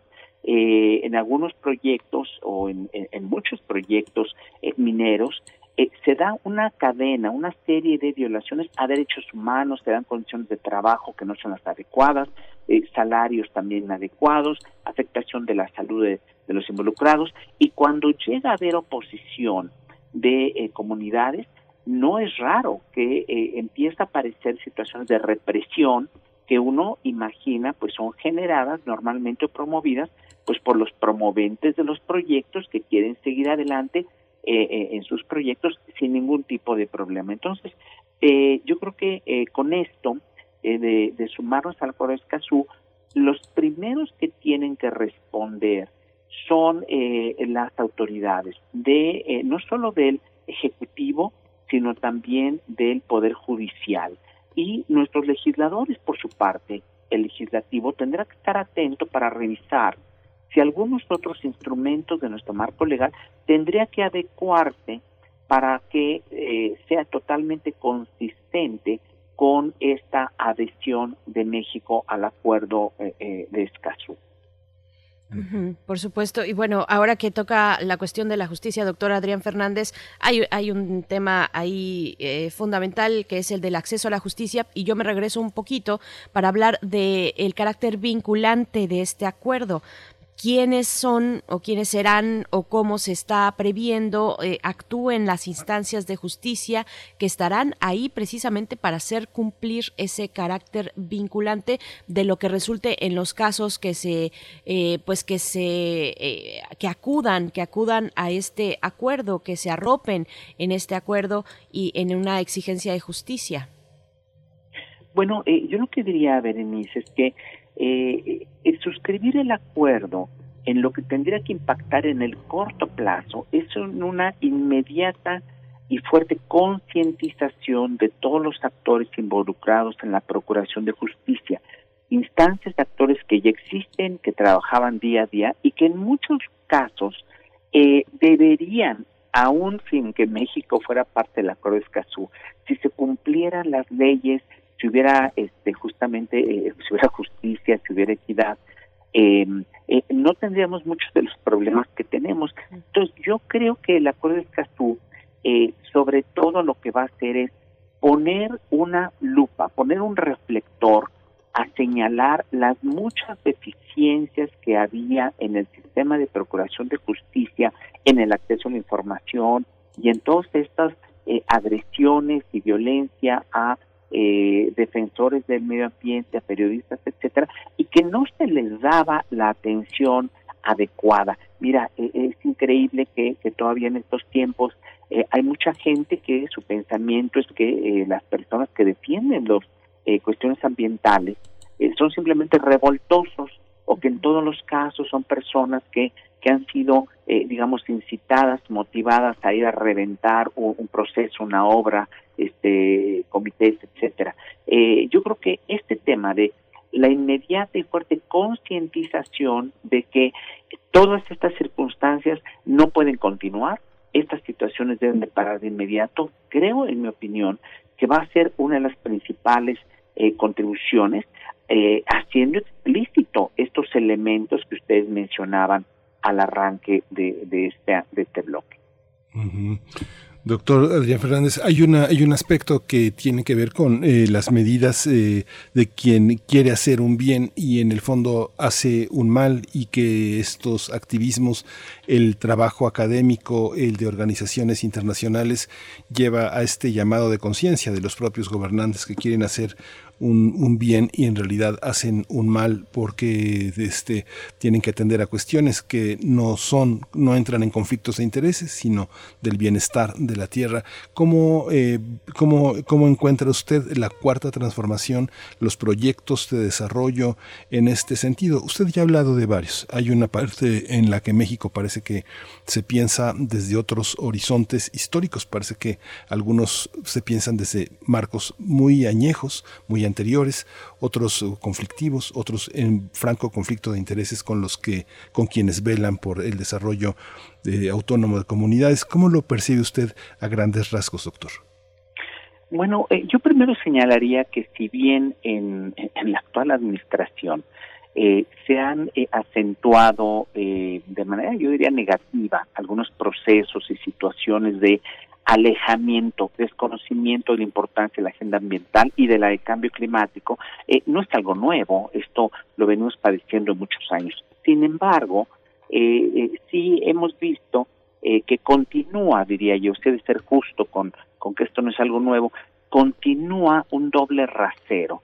por un lado, el gobierno apela, menciona, alude a elementos normativos eh, de eh, para cuando digamos eh, va acompañando quiere respaldar sus posiciones muy particulares este ahí se hace uso de el marco legal por ejemplo de cuestiones ambientales de cuestiones de defensa de, de, comunidades indígenas etcétera. Pero cuando se trata de impulsar proyectos emblemáticos de la actual administración este el tren Maya una refinería etcétera pues está perfectamente documentado, no es una cuestión subjetiva, está documentado violaciones a, la normatividad ambiental por parte del propio gobierno. Eh, entonces, esto, esto está mal y, esto yo creo que en la medida que eh, se vaya implementando de Escazú, en la medida que continuemos avanzando en elementos de transparencia, rendición de cuentas, eh, esperemos que haya de esa forma la posibilidad real de que los ciudadanos participen de manera más activa en la toma de decisiones, que sean tomados en cuenta para que las decisiones al final favorezcan siempre a la mayoría y que no haya este eh, esta cuestión tan sesgada de, intereses, ya sea de actores del gobierno o de algunos actores privados. Eh, uno de los temas que, que, yo quería muy brevemente comentar que tiene relación con esto, de la transparencia y rendición de cuentas, pues es justamente el, la reunión que se está llevando a cabo en este momento, eh, convocada por los Estados Unidos sobre el cambio climático, y en donde eh, México pues pues este presentará en unos momentos más le tocará al presidente López Obrador su intervención. Él ya adelantaba eh, el fin de semana algunos de los temas que él iba a poner a la mesa algunas de sus propuestas y tienen que ver Miguel Ángel justo con lo que tú mencionabas algunas de las posiciones que él aparentemente va a llevar, pues eh, uno son eh, no son correctas, diría yo. Cuando digo que no son correctas, es que no son adecuadas para México.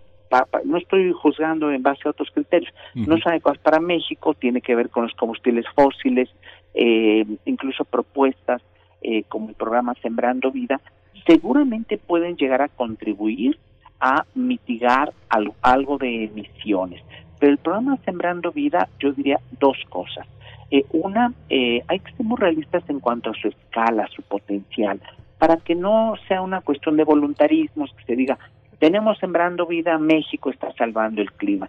No, Sembrando Vida en el mejor de los casos, si se corrigen algunas de las deficiencias de diseño e implementación inicial, claro que puede contribuir a que México avance en reducir emisiones, capturar carbón. Unas estimaciones muy preliminares indican que en el mejor de los casos, así con cálculos muy benevolentes en todos sus supuestos, Sembrando Vida pudiera ayudarle a México con máximo un 10% del esfuerzo que tiene que hacer hasta el mundo. Entonces no hay que sobrevenderlo, no hay que decir es el más grande del mundo, con eso vamos a ver el planeta, etcétera. Otra medida que mencionó el presidente el fin de semana y quizás la va a mencionar hoy, repotenciar las hidroeléctricas que tiene México, las hidroeléctricas del país, es una extraordinaria medida. Esa es una medida muy buena porque con el mismo volumen de agua que utilizan las presas, al contar con turbinas más eficientes, más modernas, producirán mayor electricidad. Pero ojo con dos cosas. Una, solo será de utilidad para fines ambientales y climáticos si esta producción incremental de electricidad con hidroeléctricas eh, sustituye generación eléctrica fósil. Porque si quitamos, por ejemplo, las plantas eh, eólicas que ya existen para meter más hidroeléctricas, pues al final no vamos a tener un beneficio adicional. Y por otro lado, en términos de escala, la repotenciación de las hidroeléctricas, como yo mencionaba, es una muy buena medida, qué bueno que se va a llevar a cabo, pero esta va a contribuir cuando mucho con un 5%. Y mira que estoy tomando, estamos aquí dando cifras tremendamente benévolas, no pasaría de un 5% de contribución a todo lo que tiene que hacer México. Entonces no nos alcanza llegar a la mesa a decir voy a repotenciar hidroeléctricas, México tiene sembrando vida, proponemos que lo llevemos a otros países.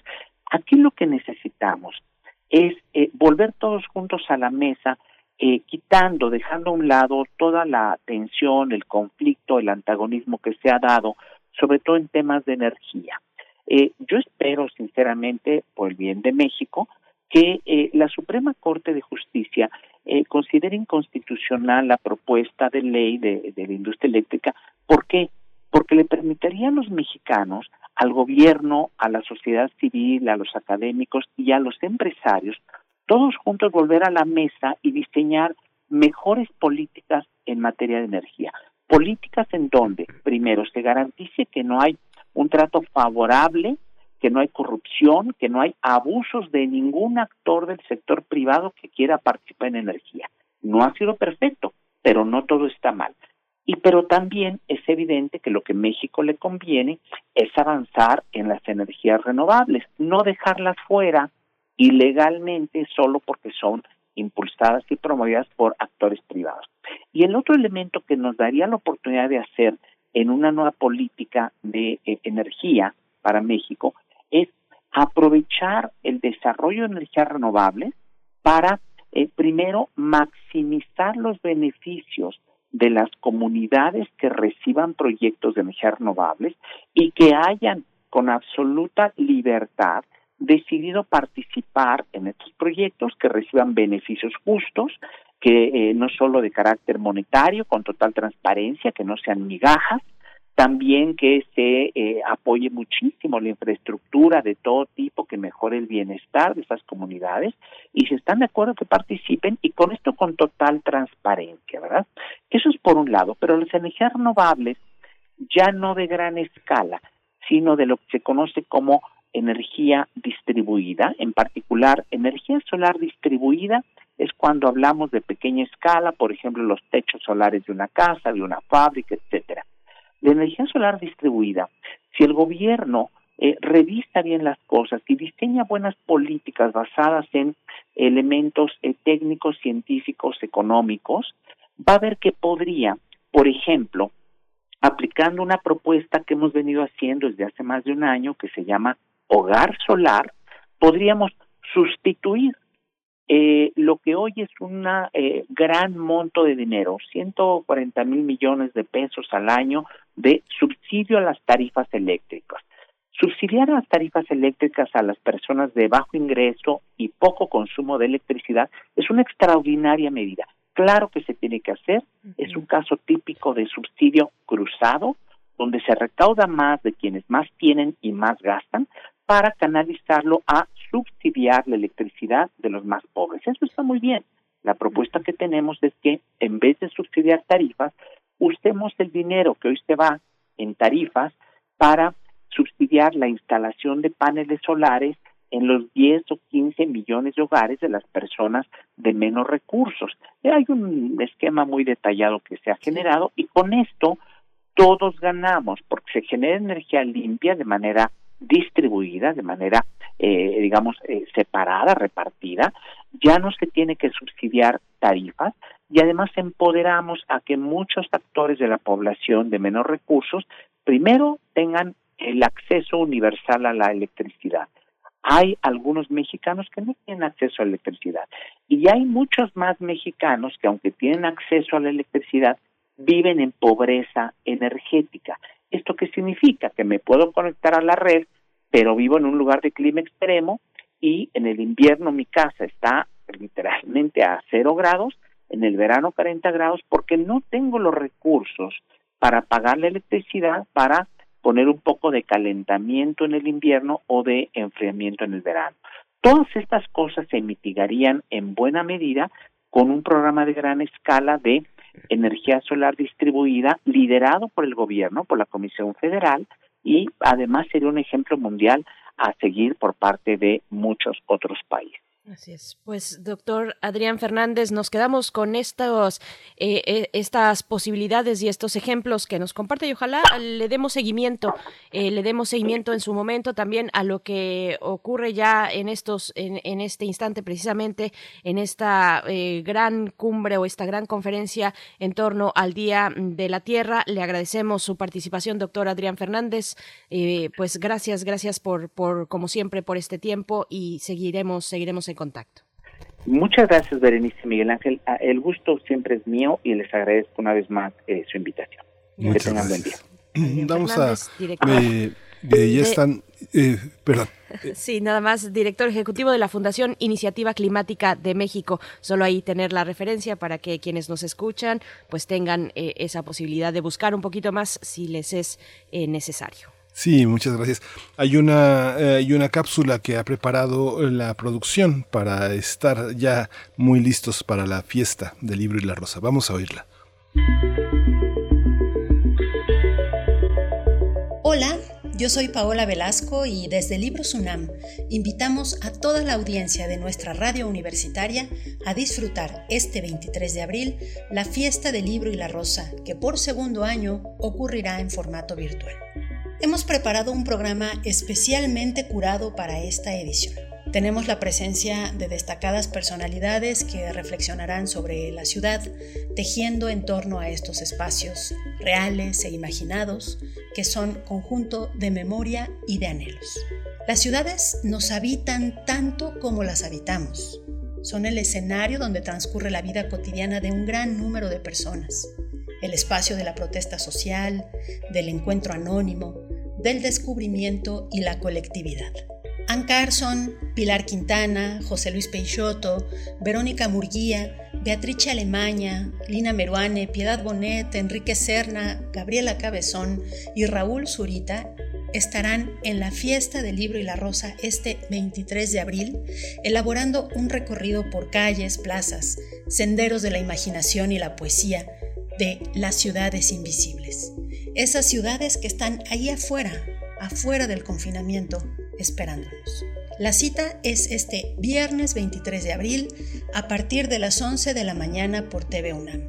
Esta señal será retransmitida por varias redes sociales de nuestra comunidad universitaria, como Radio UNAM y Libros UNAM, entre muchas, muchas otras. Así que hay diversos canales por los que pueden gozar de este imperdible programa.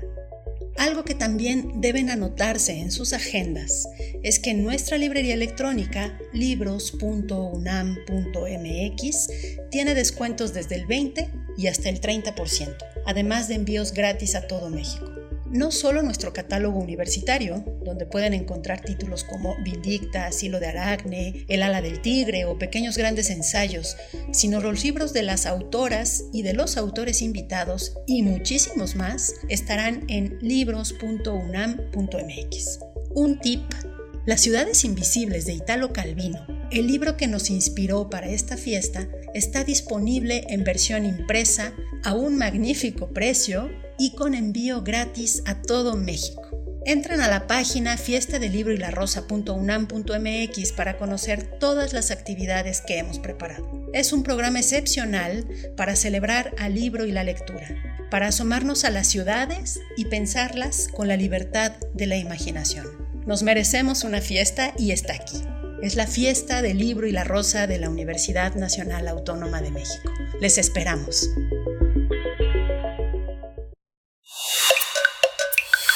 Primer movimiento.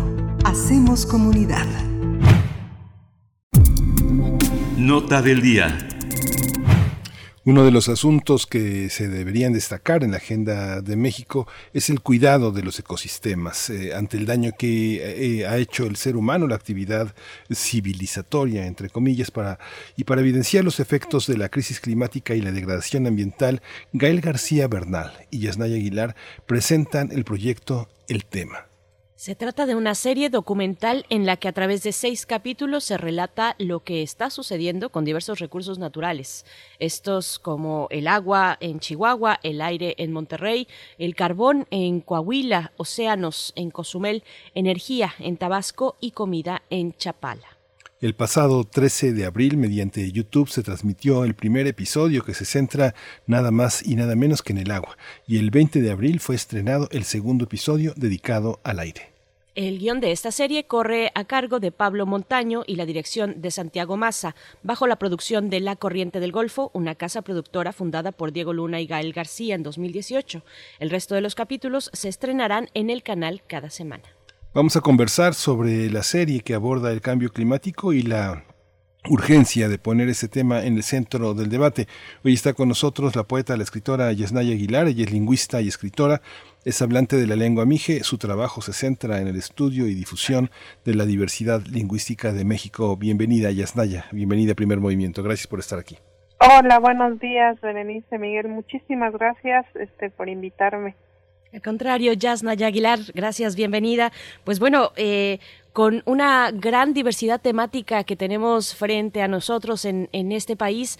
¿Cómo fue el momento de la, eh, de la selección? Decidir por optar por algunos temas, dejar fuera otros, construir eh, lo más sólidamente posible algo que tenga que ver con el agua, por ejemplo, en Chihuahua y que esto que ejemplifique pues lo que ocurre eh, a tantos niveles en este país. Cuéntanos cómo fue este, este camino de, de creación de creatividad y también de enfoque sobre esta serie, pues que recién se acaba de, de estrenar el tema. Eh, pues yo creo que hay una, dado que la emergencia climática ya está teniendo efectos en todo el mundo y también en México, que es algo que está sucediendo ahorita, ¿no? Eh, fue como, pues, eh, difícil escoger solo algunos temas, ¿no? en, en ese caso, eh, el gran trabajo de Pablo Montaño, el guionista, es un politólogo y ambientalista muy comprometido en esta lucha. Este, pues se decidió por por esos temas, no porque sean los únicos, ¿no? Sino que es como una muestra de todo lo que ya está sucediendo en este país con respecto de la emergencia climática. Esta participación eh, con tan destacados eh, productores como Diego Luna y Gael García con su idea del cine, con su influencia también internacional sobre lo que gusta aquí y lo que gusta allá. ¿Cómo lo percibes? alguien que eh, ha trabajado tanto, tanto en nuestro país con perspectivas que a veces son eh, complejas, complejas de entender por personas que no están involucradas profundamente en procesos de, de intelección, de, procesos con la tierra. ¿Cómo lo, ¿Cómo lo viviste? ¿Cómo fueron los acuerdos, Yasnaya? Eh, yo creo que fue algo muy orgánico, ¿no? En, en mi caso, pues estaba como preocupada desde la perspectiva que tenemos eh, los pueblos indígenas que tiene que ver con la defensa del territorio. Desde los pueblos indígenas, la ecología, el ambientalismo más bien ha tenido una perspectiva de defensa de, de, los bienes naturales y del territorio. Y fue algo como muy orgánico, ¿no? En esta preocupación, desde la preocupación que, que tiene Pablo, por ejemplo, y también el interés eh, profundo y, el interés por, por que todas las personas que conocen su trabajo pues también pudieran conocer más de lo que está sucediendo con la emergencia climática en el caso de, de Gael, por ejemplo, ¿no? Cuando hablas de la defensa del territorio como un elemento pues de cohesión entre los pueblos indígenas, Cuéntanos un poco más qué se articula a partir de la defensa del territorio, qué es lo que ocurre ahí, qué es lo que ha venido ocurriendo ya desde hace tanto tiempo y cómo se expresa el día de hoy, eh, Yasnaya, pues en este, en este momento donde el tema del cambio climático pues es de una urgencia eh, planetaria. Sí, sí, sí, es una emergencia, ¿no? Entonces, a veces cambio tiene esta connotación positiva, ¿no? Un cambio puede ser positivo, pero en realidad es una crisis, una emergencia eh, y bueno, esta emergencia empieza a darse eh, muy claramente con la emisión de gases de efecto invernadero que calientan el planeta, ¿no? Porque eh, lo que hacen es que impide que deje de que salga el calor, o sea, había un equilibrio entre el calor que sale y el calor que se queda dentro del planeta. Con la emisión de estos gases eh, se, se hace más, eh, digamos que metafóricamente más gruesa la cobija que cubre el planeta con estos gases y eh, va, lo va calentando y eso tiene efectos muy catastróficos. A partir de la revolución industrial, eh, como por el siglo XVIII, eh, hasta ahora eh, se ha calentado un grado con un 1.1, ¿no? Eso es muchísimo en términos de equilibrio y eh, se ha calentado también eh, por este sistema económico, ¿no? Eh, que responde a un crecimiento sostenido económico en un planeta que es eh, que no es infinito y gran parte de de estos eh, recursos naturales que ellos llaman o que ven como mercancías se ha extraído de nuestros territorios. Se ha tocado desde hace 500 años estar defendiendo a nuestros territorios, sobre todo ahora con el neoextractivismo, ¿no? Con minería, megaproyectos, proyectos hidroeléctricos, incluso también proyectos de capitalismo verde, ¿no? Entonces, eh, la defensa de la tierra, para nosotros el ambientalismo, desde aquí, se ha enunciado como defensa del territorio. Es el inicio, es el inicio de un proyecto mucho más amplio, es una manera de poner el ejemplo. Esta, esta diversidad eh, de, abordajes te complace, piensas que es la que sobre la que se debe de trabajar en este momento, el tema del carbón, el tema del océano, el tema de la energía, de la comida, del aire, del agua. Yo creo que uno es darnos cuenta que no hay nada, ningún interés eh, que los diferentes intereses y luchas que haya, que no vaya a estar empapado de eh, esta emergencia climática. Los va a trastocar y atravesar todo. Entonces, estos seis son simplemente algunos de estos temas urgentes, ¿no? Pero que está correlacionado. Lo que yo aprendí, eh, digamos, en este proceso fue que lo que sucede en los océanos está profundamente relacionado con lo que sucede con los bosques, lo que sucede con la extracción del carbón, lo que sucede con el aire, lo que sucede con la minería. Entonces, es entender que el sistema es un, eh, que perdón, que el planeta es un sistema complejo y totalmente interconectado. Entonces, todo, todo la, porque además eh, hay un asunto de justicia ambiental eh, que se relaciona con la justicia social profundamente. Eh, la población que más ha, sido encargada de emitir estos gases de efecto invernadero, como el 10% de la población que es la, la más rica, es la que ha hecho esto y ha emitido casi la mitad de los gases de efecto invernadero. Y las personas que menos o los segmentos de población que menos hemos influido en esta emisión de, de este tipo de gases somos mucho más vulnerables. Entonces es profundamente injusto. Eh, la población más vulnerable, eh, la mayor parte también somos mujeres. Entonces está trabajado con pueblos indígenas, mujeres, eh, migración, alimentación, todo está profundamente imbricado. Yasnaya, hay pues múltiples canales de comunicación que nos, eh, desde los cuales nos llega información como la que tú nos estás comentando, información eh, eh, que se basa en un conocimiento de muchos tipos, no solamente científico, sino también práctico y, y, de muchos lugares como las comunidades, por supuesto, las comunidades indígenas o grupos de mujeres, como ya lo mencionas, y sin embargo seguimos pues sin tener una reacción al, al, unísono, una reacción fuerte, una reacción potente respecto al cambio climático y nuestra forma de vida. ¿Cómo, cómo ves tú? ¿Qué significa, eh, viniendo pues de eh, y participando de la manera tan relevante como lo haces en este proyecto junto con García Bernal y con otros colaboradores, ¿qué significa plantear eh, este tipo de asuntos eh, cuando, cuando tenemos de nuevo una gran cantidad de proyectos que también los abordan y que no, es, no necesariamente están generando una, pues esto, una respuesta fuerte al respecto? Sí, lo que esperamos que lo primero, lo más urgente es empezar a hablar y visibilizar esto, ¿no? Que no solamente es una preocupación más, una lucha más, y no es la lucha que atraviesa todo lo demás, ¿no? Este, incluso esta pandemia eh, se, ha dicho lo correlacionado que está con la deforestación de los bosques, con lo que estamos haciendo con otras especies, eh, totalmente, ¿no? Entonces, eh, es una lástima que a veces nos enfrascamos en cosas muy inmediatas, ¿no? En eh, luchas políticas, bueno, entre partidos políticos y no se está hablando lo suficiente de esto. Eh, pienso un poco con estas discusiones bizantinas, ¿no? Mientras iban a tomar eh, los otomanos Constantinopla, eh, decían que estaban discutiendo el sexo de los ángeles. Entonces, en esta Constantinopla, que es este planeta que está eh, en esta emergencia, eh, no podemos seguir hablando solo del sexo de los ángeles.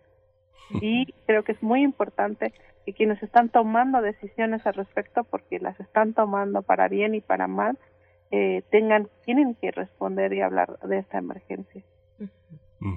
Esta, de, de, alguna manera, esta visión es, es artística, es comprometida, forma parte de un ejercicio de expresión mediático que es muy semejante al que hace el periodista. ¿Cómo se gana un equipo de trabajo la confianza de, de gentes de distintos lugares? Tú tienes la confianza del grupo al que perteneces, de la comunidad en la que estás, pero hay que ganarse la confianza de otros. ¿Cómo se hace eso, Yasnaya? Bueno, primero creo que hay todo un movimiento y personas que están poniendo el cuerpo en este tema, ¿no? Y literalmente la vida. Lamentablemente México es uno de los países con más eh, eh, riesgo de, de ser asesinado por defender a una especie, por defender un río, por defender el medio ambiente eh, la mayor parte pertenece a pueblos indígenas. Entonces, esto no puede seguir, seguir así. Eh, personas como Pablo Montaño, el, guionista y también una parte fundamental, creador de esta, eh, de las narrativas, eh, pues lleva muchísimo tiempo eh, en contacto con muchas personas, muchas iniciativas eh, que tienen que ver con esta defensa. Entonces ya hay una red de trabajo ahí, ¿no? Entonces fue eh, pues eh, dar a conocer, hablar, platicar, encontrarse con estas personas que están en esa primera línea, ¿no? Por supuesto. Yasnaya, yo precisamente quería preguntarte, pues, eh, dar este crédito, por supuesto, eh, que, que, la audiencia conozca y reconozca a quienes están participando en un proyecto como este. ¿Quiénes están? ¿Quiénes están involucrados? ¿Cómo fue para ti también ese momento de realizar mm, mm, redes tal vez nuevas, tal vez con personas que no habías, eh, pues, necesariamente colaborado en momentos anteriores? ¿Quiénes están ahí? Eh, fue muy interesante, fue un proceso de mucho aprendizaje. Tenemos a, un gran director que tiene una gran potencia en la narración, que es Santiago Massa. Eh, Pablo Montaño, ¿no? Que lleva muchísimos años, muchísimo tiempo eh, aprendiendo eh, y en esta lucha, ¿no? Entonces eh, el, el, guion eh, eh, fue, fue de Pablo, ¿no?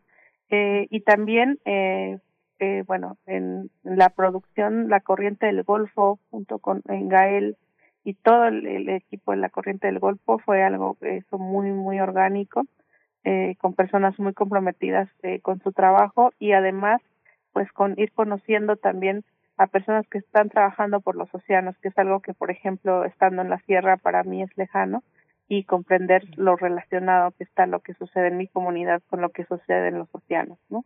Lo mismo con lo que está sucediendo con la energía, con el carbón, eh, con el agua en otro lugar, ¿no? Nosotros aquí tenemos un proceso con el agua también y darme cuenta de lo que estaba sucediendo también en Chihuahua y, y que ya están esos conflictos sociales muy fuertes por la escasez del agua, ¿no?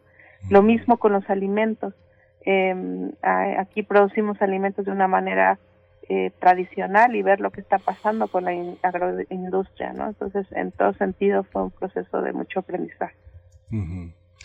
Pues Yesnaya eh, Aguilar, eh, pues muchísimas gracias. Como eh, un, un, comentario de cierre, donde, donde lo seguimos, qué es lo que sigue en este proyecto.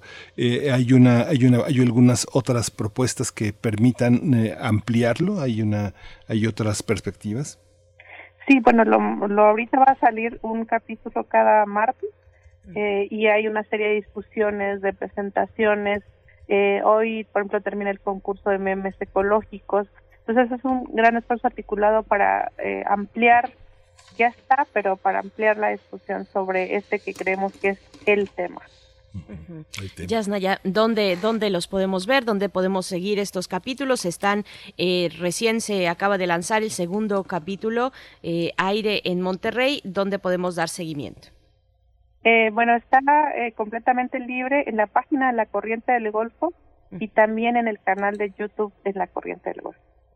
Maravilloso, pues ahí está el, el tema, está eh, pues estos, estos capítulos, seis capítulos de una serie, una serie documental que abordan pues momentos de verdad, temáticas fundamentales para este país y para el mundo. Te agradecemos como siempre tu participación, Yasnaya Aguilar, te deseamos lo mejor en lo que queda de esta semana y con esta serie, por supuesto, mucho éxito eh, para todos y para todas, no solamente para el equipo realizador, sino para todos los que estamos involucrados en, en estas temáticas.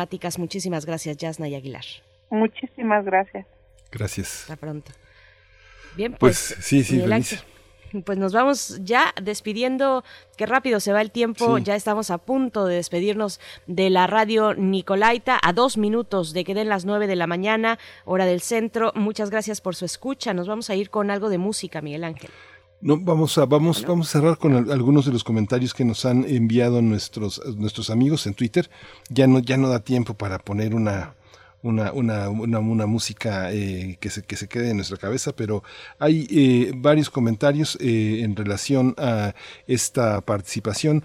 De, comentaban que desde 1977 hay un libro de eh, ensayo y académico en ciencias sociales y humanidades para entender toda la, toda la situación de la que hemos hablado desde la participación de eh, Historia de México con Alfredo Ávila hasta esta cuestión que justamente comentó el, el doctor. Eh, el doctor eh, ay, Adrián Fernández sobre el tema de la tierra. Así que bueno, gracias por sus eh, por sus comentarios. Hay muchas, hay algunos comentarios también. Ya hablamos de eh, observador de mi entorno, reflexivo y propositivo. Flechador del Sol también eh, tiene contribuciones. Les agradecemos muchos a Huehuetcatl, a Ixtlisochil, eh, al señor extraño, que son seguidores, conocedores de este mundo prehispánico, de este mundo indígena. Pues ya, ya leeremos sus comentarios ampliamente y les agradecemos su participación. Por supuesto, Abel Arevalo también está, Xochitl Arellano, que nos habla de la agenda de cosmovisión indígena después de 500 años de exclusión. Tiene que estar al frente del gobierno federal en México y otros países. Xochitl, gracias. Abel Arevalo también dice, no he visto el tema del aire, pero en un rato lo busco. Nos dice por acá, dice, pero aquí en Nuevo León las montañas, cerros se las acaban las, eh, las cementeras. Eso más industrias tienen contaminado el aire. Gracias, Abel. Y dice Oscar Gutiérrez, de verdad que es muy gratificante prender la radio y escuchar a Yasnaya Aguilar. Pues bueno, sí, por supuesto, y platicar con ella, bueno, es un deleite. Eh, Edel Jiménez, también gracias por tus comentarios. Nos vamos a ir al corte ahora sí de la hora, son las 9 de la mañana y volvemos a primer movimiento. Encuentra la música de primer movimiento día a día en el Spotify de Radio UNAM y agréganos a tus favoritos.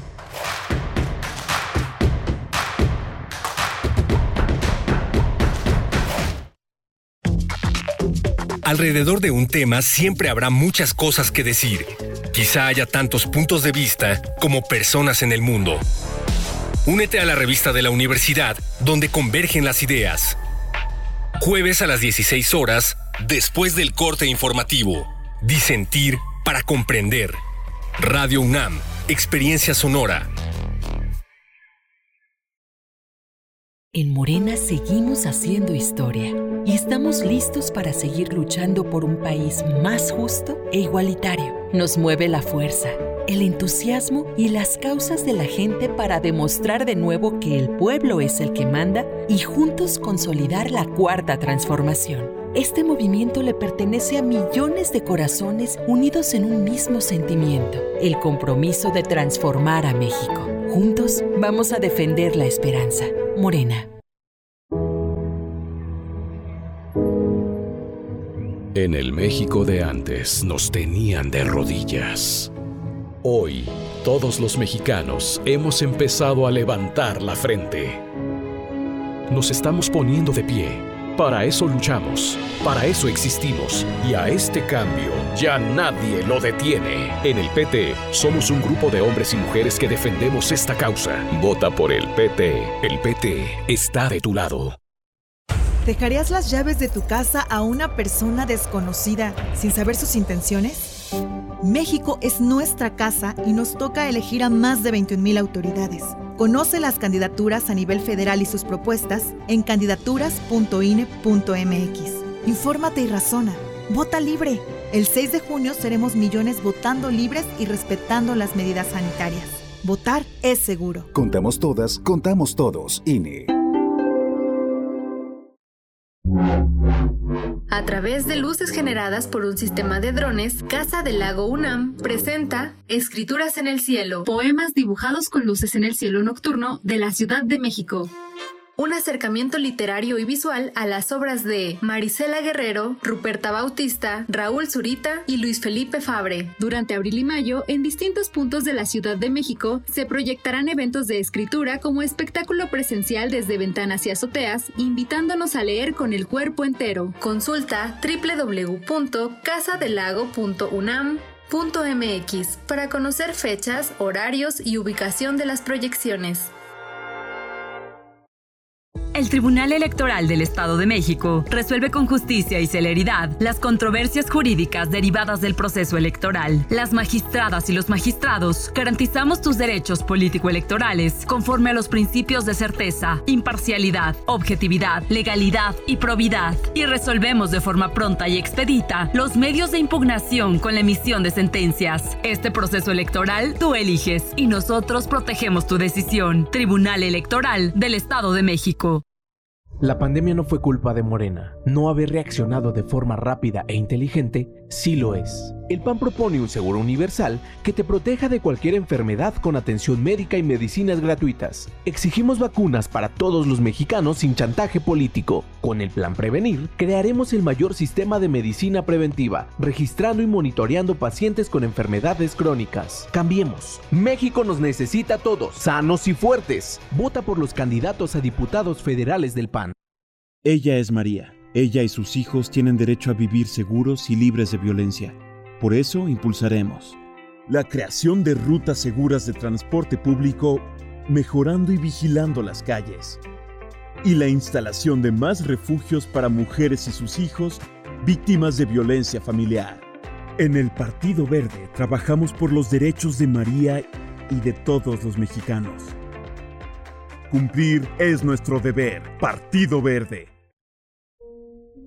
Voces del feminismo en México. Alay de Fopa y Elena Urrutia crearon el programa de radio que se convirtió en una crónica de la lucha de las mujeres de los años 70 y 80. ¿Qué tanto ha cambiado la vida de las mujeres desde entonces? Foro de la Mujer, serie declarada Memoria del Mundo por la UNESCO, lunes, miércoles y viernes a las 17 horas. Radio UNAM, experiencia sonora. Síguenos en redes sociales. Encuéntranos en Facebook como Primer Movimiento y en Twitter como arroba PMovimiento. Hagamos comunidad.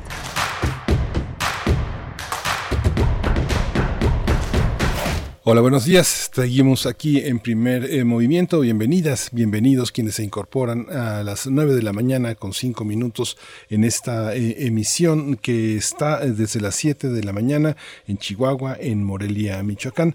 Hemos estado con, un, con una serie de informaciones muy interesantes que ya les comentaremos. Está Arturo González en los controles técnicos en la cabina de Adolfo Prieto 133 en la Colonia del Valle, la sede de nuestra radio universitaria. Está Frida Saldívar en la producción ejecutiva, Violeta Berber en la asistencia de producción y Berenice Camacho del otro lado del micrófono. Querida Berenice, buenos días. Muy buenos días, Miguel Ángel Quemain. Buenos días a nuestra audiencia. Está, estaba viendo en la, en la página de la fiesta del libro y la rosa esta cuenta regresiva que nos marca un día, una hora y 53 minutos para que inicie la fiesta del libro y la rosa de este año 2021 en un formato, por segunda ocasión, un formato digital. Esta fiesta del libro y la rosa que tiene su origen en esta declaración de la UNESCO el 23 de abril, Día Internacional del Libro y que bueno, marca a esta celebración universitaria tan querida, tan tan íntima, que, que, bueno, extrañamos en su formato presencial allá en el Centro Cultural Universitario de Ciudad Universitaria. Pero bueno, en esta ocasión, Ciudades Invisibles, la obra de Italo Calvino, esta, esta novela, de esta serie de, de ensayos de Italo Calvino sobre, sobre ciudades fantásticas del imperio del Gran Khan, varias ciudades fantásticas, ciudades continuas, escondidas, sutiles, en fin, eh, pues esto es lo que está invocando en esta edición la fiesta del libro y la rosa con la invitación de diversos autores y autoras de distintas latitudes eh, en un ejercicio que se propone semejante al efectuado por por Calvino. Así es que bueno, eh, allí, ahí estaremos llevando los detalles como ya lo hemos hecho. Estuvimos conversando eh, en el día de ayer precisamente sobre la muestra de eh, obras eh, gráficas, pero que se relacionan con la literatura, con la poesía, lo que vamos a poder ver eh, y disfrutar en esta edición de la Fiesta del Libro y la Rosa 2021, Miguel Ángel. Sí, es muy interesante. Siempre la UNAM tiene una, una, perspectiva de festejo de la lectura sumamente original. Estas fiestas del libro y la rosa que se han organizado tienen ese sello de una colaboración, de un abatimiento de las fronteras, de pensar sin constricciones, de, de enorme libertad, de contemporaneidad, pero, pero siempre teniendo como, como una referencia lo clásico, teniendo como referencia el canon. Eh, no hay manera de eh, una creación ad nilo, como decía Carlos Fuentes sobre esta idea del canon. Hay una referencia que, eh, aunque no sea exhaustiva, siempre está presente. En este caso, como bien lo señalas, Berenice, estas enormes ciudades invisibles de uno de los más grandes creadores en la literatura del siglo XX, que es Ítalo Calvino. Acérquense, fiesta del libro y la rosa.unam.mx, a observar el programa, a tenerlo ya preparado, a agendarlo. La inauguración por parte de Jorge Volpi, coordinador de Cultura UNAM, eh, pues será, se realizará el día de mañana a las 11 horas en, mm, en, participación también de Socorro Venegas, de Anel Pérez y de Rosa Beltrán, bueno, todas ellas muy queridas y, que siempre intentamos hacer un espacio mm, eh, con ellas, con cada una de ellas aquí en primer movimiento, pues bueno, ahí estará la inauguración el día de mañana a las 11 de la mañana y de ahí pues la serie de actividades que se tienen previstas para esta edición de la fiesta del libro y la rosa donde todos y todas cabemos y todos y todas estamos invitados, porque bueno, pues así lo ha determinado la cuestión sanitaria, la emergencia sanitaria, hacemos nuestros festejos nos, eh, nos vemos, nos comunicamos a través de una pantalla hasta que hasta que esto dure. Y pues bueno está para celebrar al libro la fiesta del libro y la rosa Miguel Ángel. Y pues bueno en esta hora en esta hora tendremos en unos momentos más después de la poesía necesaria tendremos nuestra mesa del día Mundos Posibles con el doctor Alberto Betancourt, hoy que es jueves, jueves 22 de abril, 150 años de la Comuna de París tomar la vida en nuestras propias manos. Es la propuesta de esta mañana de Alberto Betancourt, que él es profesor de la Facultad de, Filosofía y Letras de la UNAM, coordina ahí mismo el Observatorio del G20 y pues bueno, también tendremos un cierre con derechos humanos, Miguel Ángel. Sí, vamos a tener eh, un cierre con derechos humanos con Jacobo Dayan, que él es el titular de este, de este espacio, eh, uno de los titulares de este espacio, las ciudades más violentas del mundo, según el informe del Consejo Ciudadano para la seguridad y la justicia penal. Será el tema que tocará Jacobo Dayan, coordinador académico de la Cátedra Nelson Mandela de Derechos Humanos en las Artes. Así es, de esta universidad. Pues bien, les invitamos a seguir compartiendo sus comentarios. Tenemos varios de ellos y, nos da mucho gusto que entre ustedes se comenten, que entre ustedes eh, tengan estas conversaciones que proponemos aquí y que tienen pues salidas múltiples y, es siempre de verdad muy disfrutable ver que ustedes siguen esos hilos y que ustedes nos proponen, nos proponen temáticas, nos proponen, nos dejan preguntas abiertas, interesantes para darle seguimiento a todos estos temas. Pues bueno, muchas gracias por acercarse a las redes sociales. Vámonos, Miguel Ángel, si estás listo con la poesía necesaria. Vámonos con la poesía necesaria. Primer movimiento Hacemos comunidad. Es hora de Poesía Necesaria. Hoy voy a leer poesía de Rafael Alberti. En los últimos días de la Guerra Civil Española, Rafael Alberti se fue a Francia en un largo exilio que inició en Buenos Aires, donde tuvo la oportunidad de editar con Gonzalo Lozada, la editorial Lozada, su colección de poesía publicada entre 1924 y 1939. La poesía que voy a leer hoy forma parte del volumen Entre el clavel y la espada. Es un volumen de 1941, el año en que nació su hija Aitana, que justamente este año cumple 80 años. Así que este soneto se llama Sonetos Corporales. Al final del poema vamos a escuchar Rita Mitsuko, Mandolino City. Sonetos Corporales. Un papel desvelado en su blancura, la hoja blanca de un álamo intachable, el revés de un jazmín insobornable, una azucena virgen de escritura, el albo viso de una córnea pura, la piel del agua impúber e impecable, el dorso de una estrella invulnerable sobre lo opuesto a una paloma oscura. Lo blanco a lo más blanco desafía, se asesinan de cal los carmesíes y el pelo rubio de la luz es cano. Nada se atreve a desdecir el día, mas todo se me mancha de alelíes por la movida nieve de una mano.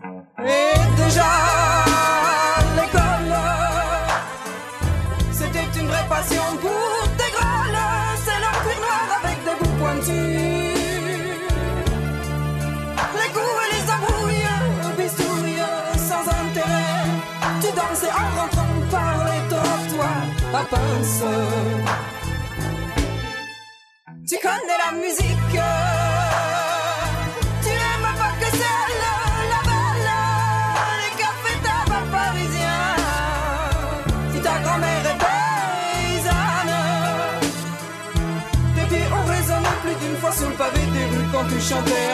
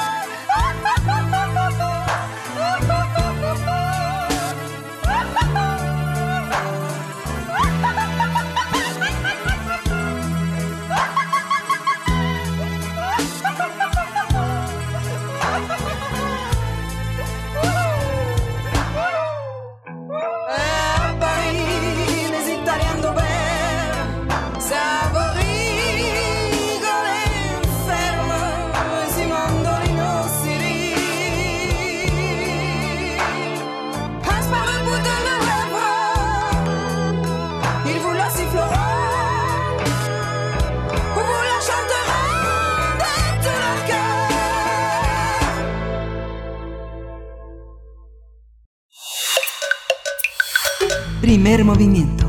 Hacemos comunidad. La mesa del día.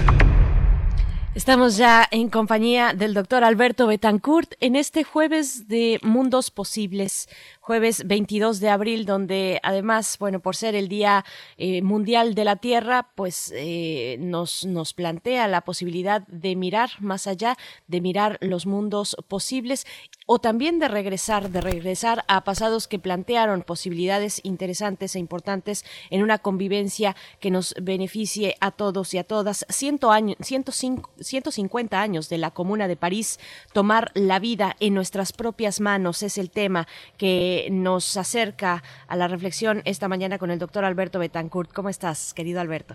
Hola, Berenice, muy buenos días. Qué emoción que estés transmitiendo desde San Francisco. Un saludo a ese barrio contracultural de High Ashbury, si en algún momento te das una vueltecita por ahí. Uf, no tengo, mm, no sé ni para dónde voltear, querido Alberto Betancourt. Sí, es una ciudad muy, muy dinámica y, y, bueno, pues desde aquí, desde aquí transmitiendo con esta posibilidad que nos da la tecnología y que nos brinda también Radio UNAM, pues eh, para poder escuchar los mundos posibles, querido Alberto. Qué gusto, te deseamos muy buena estancia por allá. Miguel Ángel, buenos días. Buenos días, Alberto, bienvenido. Un saludo a toda la, la gran comunidad universitaria. Gracias, Alberto Betancourt. Eh, la Comuna de París. Pues sí, eh, resulta que hace 150 años los comuneros de París realizaron lo que podríamos decir sin exagerar uno de los experimentos más importantes de la historia, tomar la vida en sus propias manos, hombres y mujeres, jóvenes y viejos, franceses y muchos internacionalistas que viajaron a Francia y específicamente a París y algunos otros lugares eh, también en Francia en los que hubo manifestaciones de este tipo, artesanos, obreros, artistas, maestros, y así como en la boda de Cadmo y Armonía, esa última gran fiesta en la que estuvieron juntos los hombres y los dioses, ahí en la comuna de París estuvieron juntos los anarquistas y los comunistas, y quizá esa unión de la gran familia libertaria, pues eh, fue una de las condiciones que permitió también algunos de los prodigios que ahí se realizaron. Quienes ahí participaron, yo diría que suspendieron el mundo dominante durante 71 días y discutieron cómo retomar la vida en sus propias manos, sin explotación, sin violencia y en base a la solidaridad. Eh, pues en la primavera de 1871 los obreros de París impidieron que el gobierno de Thiers, que había capitulado ante Prusia, les requisara los cañones que ellos mismos habían comprado por suscripción y durante los siguientes 72 días la insurrección obrera transformó París en un enorme laboratorio de autogestión, el trabajo se liberó del capital y cada oficio aportó sus destrezas. Ahí, ahí se dieron cita, insistíamos, muchos obreros, muchos artesanos. Un hecho particularmente notable en la Comuna de París fue la participación de las mujeres y creo que dentro de las eh, muchas cosas que ocurrieron en ese gran experimento social, sin duda pues estuvo esa, esa transformación cualitativa de los roles que existían en la asociación, en la sociedad dominante y que ahí pues se transformaron profundamente. Eh, en ese sentido, pues yo quisiera evocar aquí un libro que trajo a mi memoria mi amigo eh, y colega Diego Bautista, un texto de Christine Ross que se llama justamente Lujo Comunal, en el que la autora plantea que se suspendieron en esos días la dinámica del mundo dominante y se organizó la vida social en base a la solidaridad.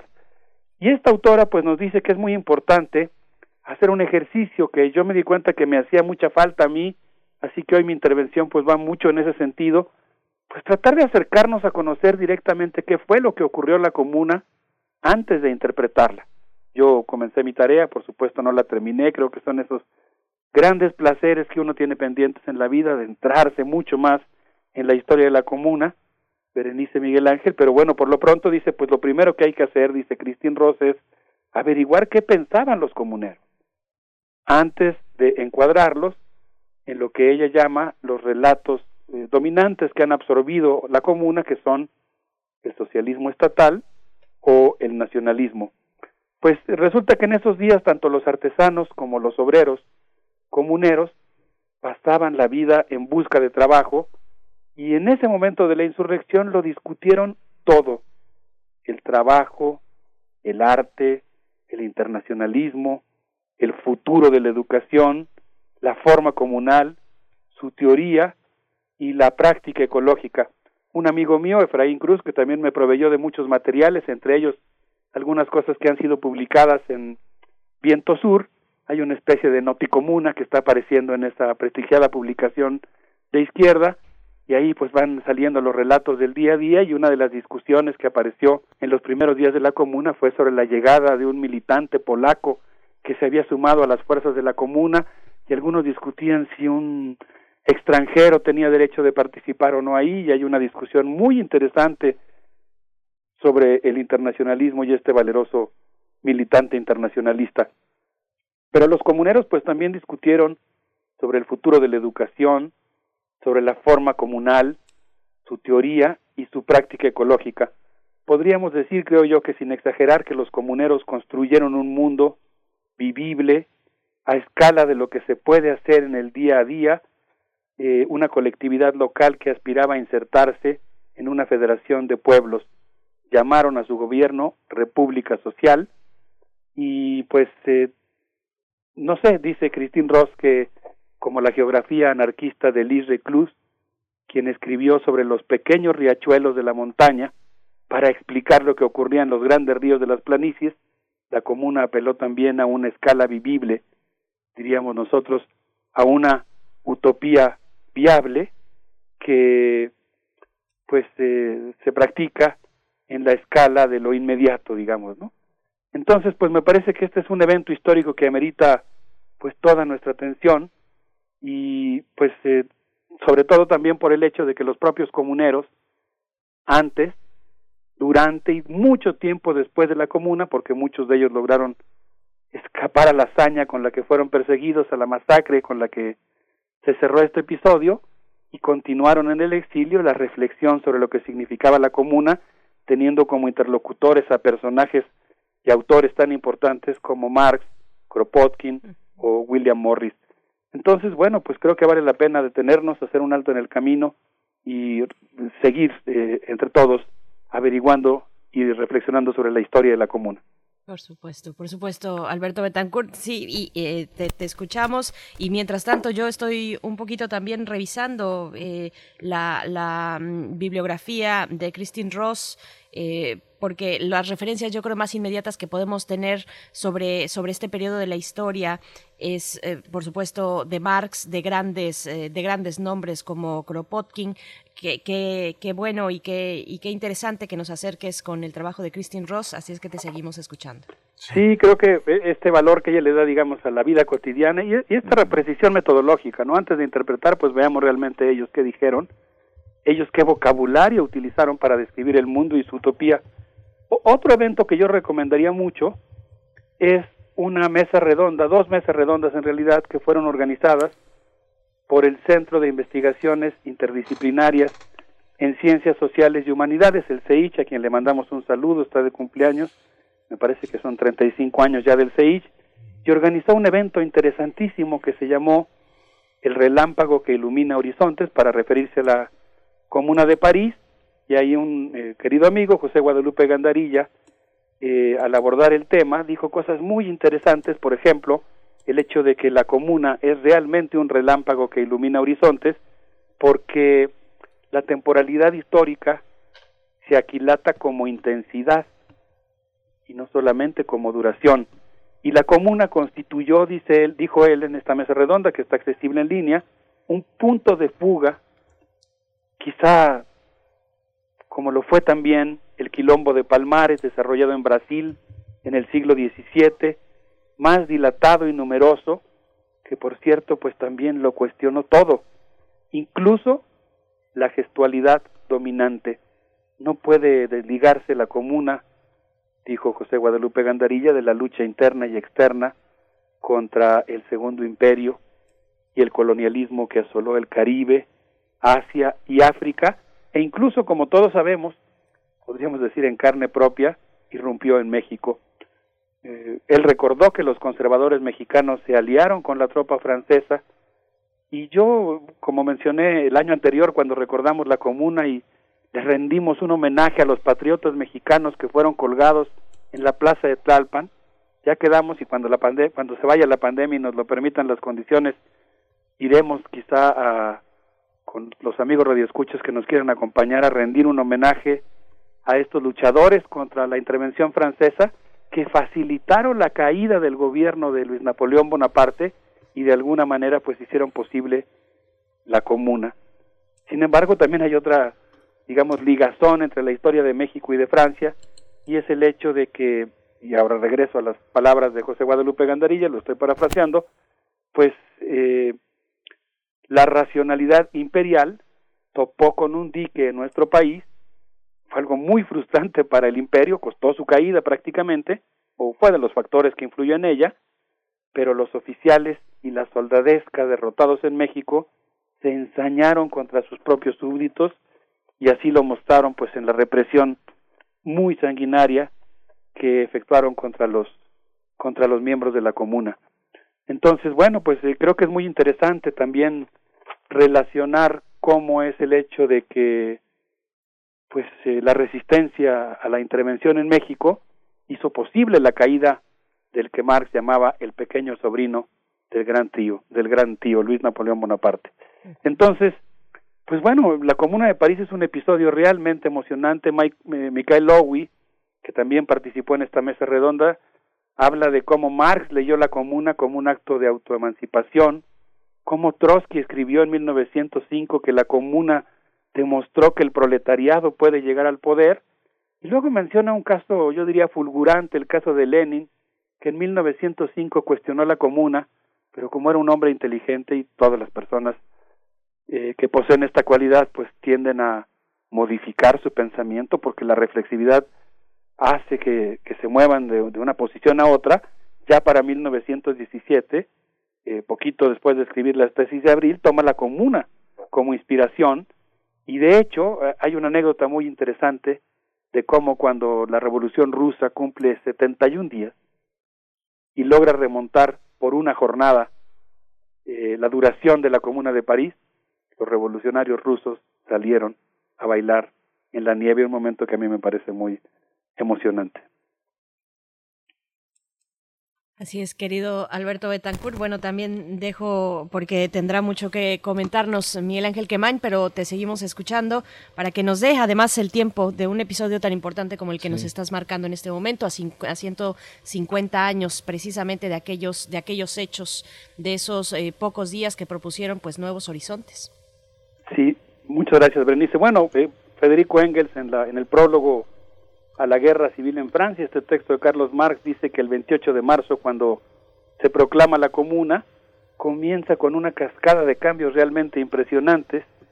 Eh, declara abolida la conscripción, condona los pagos de alquiler, suspende la venta de los objetos empeñados, reconoce los cargos a los extranjeros, adopta la bandera de la República Mundial, iguala los salarios de los funcionarios y los obreros calificados, separa la Iglesia del Estado, establece la educación laica. Bueno, pues el batallón 137 de la Guardia Nacional, que es la guardia que se formó para eh, repeler la, la, invasión prusiana y que posteriormente pues no acepta ser desarmada, sacó la guillotina y la quemó, demolió la columna triunfal de la Plaza de Vendôme, símbolo del chauvinismo, ocupó las fábricas abandonadas, formó cooperativas, y creó una gran unión de cooperativas y luego demolió la capilla expiatoria de la ejecución de Luis XVI. Jaime Ortega en un texto muy interesante, amigo también, en un texto muy interesante que publicó en el último número de la revista Memoria, eh, plantea algo que está, eh, no diría contrapunteando, pero que se complementa muy bien con lo que enfatiza Christine Ross de la autogestión, porque Jaime Ortega habla, de cómo la comuna, eh, que cuya línea dominante sin duda es la autogestión, también se propone de manera muy importante la exploración de una estatalidad alternativa o al menos de una nueva institucionalidad. No sé qué opinan Berenice Miguel Ángel, pero eh, a reserva de sus comentarios creo que estaría bueno hacer una pausita musical. Por supuesto, Alberto Betancourt, ¿qué vamos a escuchar? Pues yo les propongo que nuestra nave espacial Radio UNAM se eleve como parte de este asalto al cielo con esta música electrónica que sonó en el Festival de la Humanité del año pasado, 2020, con esto que es el grupo Salud Secul, eh, durante su intervención en el concierto de la Humanité. A ver qué les parece, vámonos a volar, a tomar el cielo por asalto. Vamos. La multiprise le patron La multiprise sont là pour nous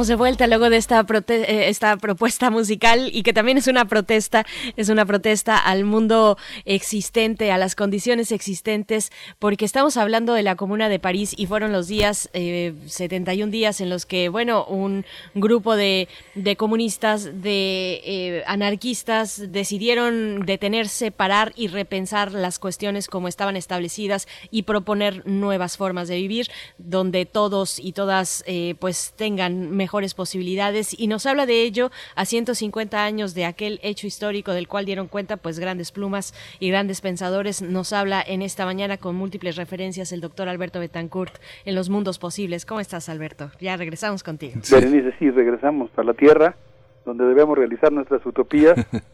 y bueno, pues, eh, no sé, a mí me parece que la- en la historia el pensamiento crítico, el debate que se ha desarrollado entre anarquistas y comunistas, pensando en ambas corrientes como algo muy variado, ¿no? Hay muchos tipos de anarquismo, muchos tipos de comunismo. Ambos, yo insisto, pertenecen a una gran familia, la familia libertaria. Qué dolor da, ¿no? Cuando uno ve, por ejemplo, en la película de Ken Loach, Tierra y Libertad, los enfrentamientos terribles entre comunistas y, y anarquistas, insisto, es que hay de, hay de anarquismos y comunismos, pero que, que, digamos, qué cosas tan complicadas, ¿no? Qué importante es ese debate entre ambas corrientes, sin duda muy fructífero, ya pues de ahí nace prácticamente también el, la propuesta socialista de Marx, pero al mismo tiempo qué, qué tanta necesidad tenemos de, de reconocernos como gran familia libertaria y encontrar puntos de contacto y convergencia que permitan producir utopías como las de la, de la comuna. Eh, en esta mesa redonda que yo mencioné, que fue organizada por el eh, por el CEICH, por el eh, Centro de Investigaciones Interdisciplinarias en Ciencias Sociales y Humanidades, participó también otra amiga, la maestra Aide García, y ella dijo que la comuna es un relámpago que ilumina nuestro presente, aunque sea intermitente como las libélulas. La comuna, dijo, se refirió a ella en otras palabras, pero más o menos, según entendí, dijo algo así como que la comuna era una especie de gran artesanía revolucionaria de la factibilidad, de lo que se puede hacer. Poesía poesía política que recuperó, la recuperó, pero creo que se puede hablar en presente, que recupera, los hechos no terminan en ese momento, siguen irradiando su luz, recupera en ese sentido, en presente, la dimensión ético-política y genera una dimensión estética como experiencia comunitaria. La comuna, dijo Aide García, subvirtió las formas de todas las dimensiones de la vida y citó un poema de, de Rambaud, El Herrero, en el que él habla de cómo la, la comuna hizo que el pasado siniestro agonizara entre estertores y decía Rambo desde aquel día heroico andamos como locos, no existe ya el mal. Y bueno, pues Aide García citó también pues la experiencia de Luis Michel, educadora sensacional, que es una de las personas que mantiene viva la reflexión de la comuna después de la comuna y cómo ella, haciendo eco de Espartaco, anunció volveremos por todos los caminos. Y bueno, pues eh, la ponencia de Aide fue muy interesante, evoca ahí las lecturas que se hacían de Baudelaire en las barricadas y sobre todo pues cómo es el hecho de que la comuna se propuso construir una atmósfera disfrutable. Citó el caso de la iglesia de San Paul, que se transformó en un club revolucionario y sobre sus paredes escribieron algunos jóvenes la expresión victoria o muerte y ahí dice algunos de ellos obtuvieron ambas. Eh, por su parte, eh, Diego Bautista, quien ya mencioné, eh, amigo, colega, historiador, tradujo del inglés el manifiesto de la Federación de Artistas de París y habló de las ideas de los cuatro, en el que se habla de los 400 artistas que estaban ahí reunidos y que se propusieron conservar los tesoros del pasado, poner el arte a disposición del público, organizar exposiciones internacionales y regenerar el futuro mediante el arte. Eh, pues no sé, a mí me parece que realmente este episodio de la historia universal pues amerita que nos regalemos un momentito para eh, profundizar en nuestro conocimiento histórico de lo que de lo que ocurrió y lo que significa en nuestro presente.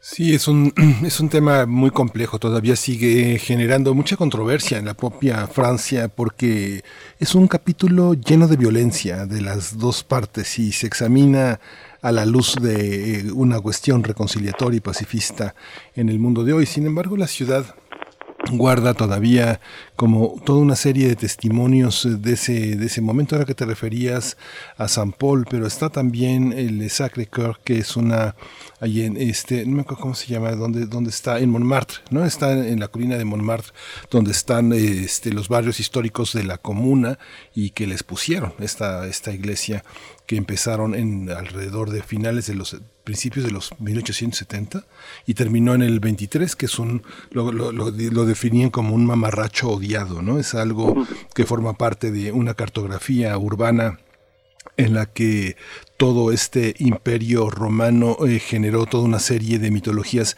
en la burguesía parisina que Marx dijo que finalmente toda esa toda esa toda ese toda esa idea toda esa basura ideológica había sido posible porque no habían conocido la imprenta no no, se habían enterado de que la imprenta había existido. Y sigue siendo pues un territorio que los distintos presidentes eh, franceses han utilizado las conmemoraciones si uno revisa los discursos pues cada presidente tiene su comuna de París no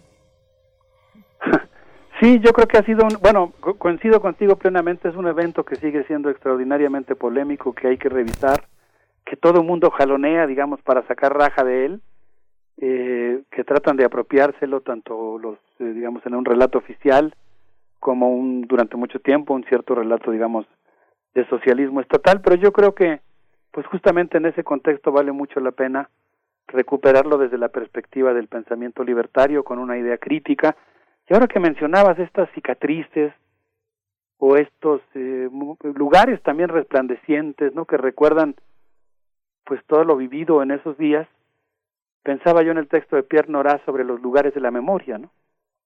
Cómo París conserva, pues, eh, a la manera de un gran palimpsesto, muchas, eh, muchos lugares, muchos monumentos, muchos edificios que, que hablan de esa lucha hay, hay un hay un momento en el que yo creo que se podría decir que pues eh, por ejemplo las reflexiones de los sobrevivientes en el exilio que forman parte de la experiencia de la comuna pues eh, formaron dieron lugar a discusiones en las postrimerías de la comuna que desde mi punto de vista pues fueron parte del combate cuando callaron los fusiles, ¿no? Entonces yo creo que, que efectivamente pues es muy muy importante continuar esta discusión. Eh, creo que es la mejor manera de honrar también eh, un esfuerzo libertario de ese tamaño.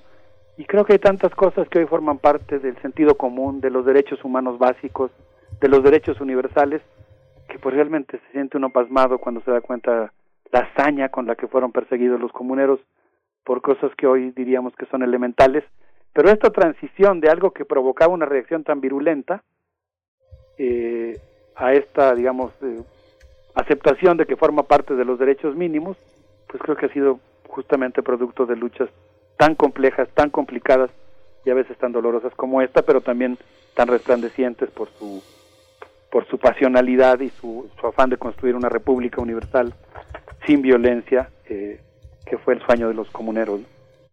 un comentario, perdón, un comentario más, pero eso que comentas de Pierre Nora lugares de la memoria se suma a este comentario de Marc Auger.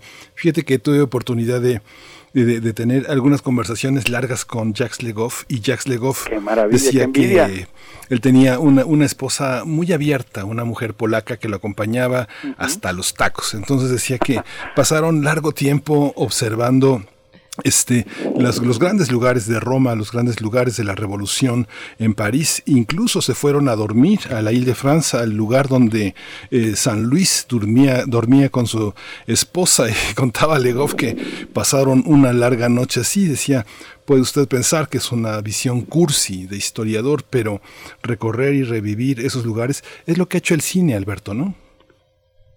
Eh, ¿Reconstruir los lugares, te refieres? Sí, recu- este, la reconstrucción, la pararse, pararnos como espectadores en todos esos lugares, pues ha sido parte de lo que han hecho algunos historiadores eh, eh, como Legoff. Al final de su vida, San Luis representa el pararse en los escenarios de esa historia que, que, pues, que pasa desapercibida todos los días para los parisinos, me imagino que para muchos, ¿no? Qué gran gusto te has de verdad dado con esas conversaciones.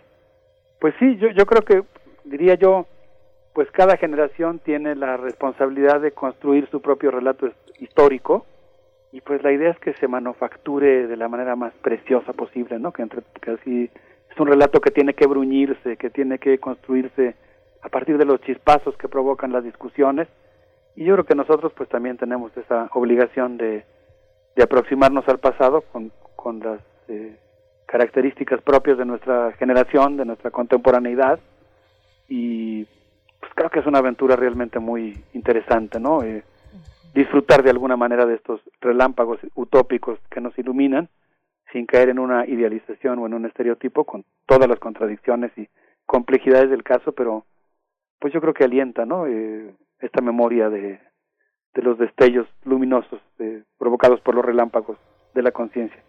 Hay que dar breves, espacios breves a la a de pronto romantizar, romantizar lo que se encuentra en la memoria, después sacudirlo y, y- y revisarlo de manera crítica, pero también hay un impulso, como dices, un aliento, Alberto Betancourt, cuando se recurre, a, Miguel Ángel decía la cursilería, ¿no? Un poco cursi, un historiador cursi, pero, pero hay esos momentos, hay que darnos esos momentos y después revisarlos y sacudirlos y, y verlos críticamente. Alberto Betancourt, nos estamos despidiendo, 7.44, nos vamos como es costumbre con una propuesta musical tuya. Sí, nos vamos, por supuesto, como eh, aspirantes a una historia crítica, pues tratamos de cuestionar lo cursi y hacer más bien una historia de combate, una historia desde abajo.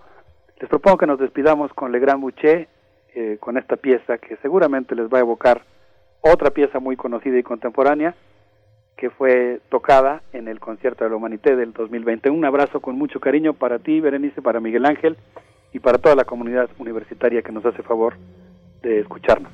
Gracias, Alberto. Otro de vuelta, vamos con la música. de Bondy à Bamako, de Niamey à Saint-Malo, de la mer à la brousse. Nous on pensait même soleil pour tous, mais avec la même eau dans les yeux, le même diable, les mêmes dieux, mais avec la même eau dans les yeux, même de sable, les mêmes jeux, et même quand ils se ressemblent, les hommes ne marchent jamais ensemble. Il faut toujours qu'on tremble avec les hommes. Il faut toujours qu'on tremble.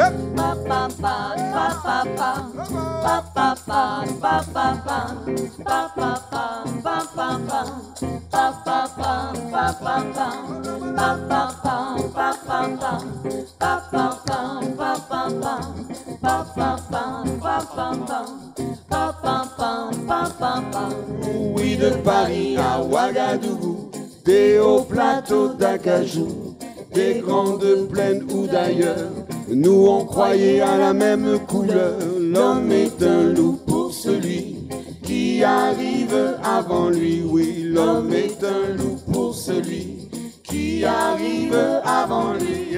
Même quand ils se ressemblent, les hommes ne marchent jamais ensemble. Il faut toujours qu'on tremble avec les hommes.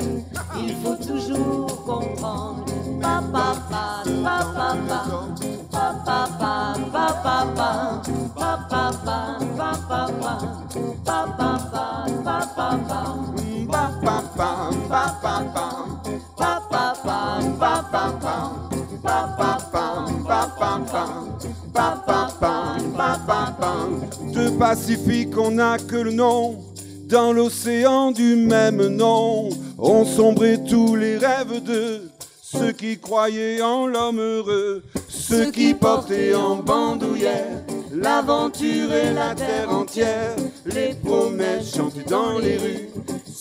Ont à jamais disparu, et même quand ils se ressemblent, les hommes ne marchent jamais ensemble.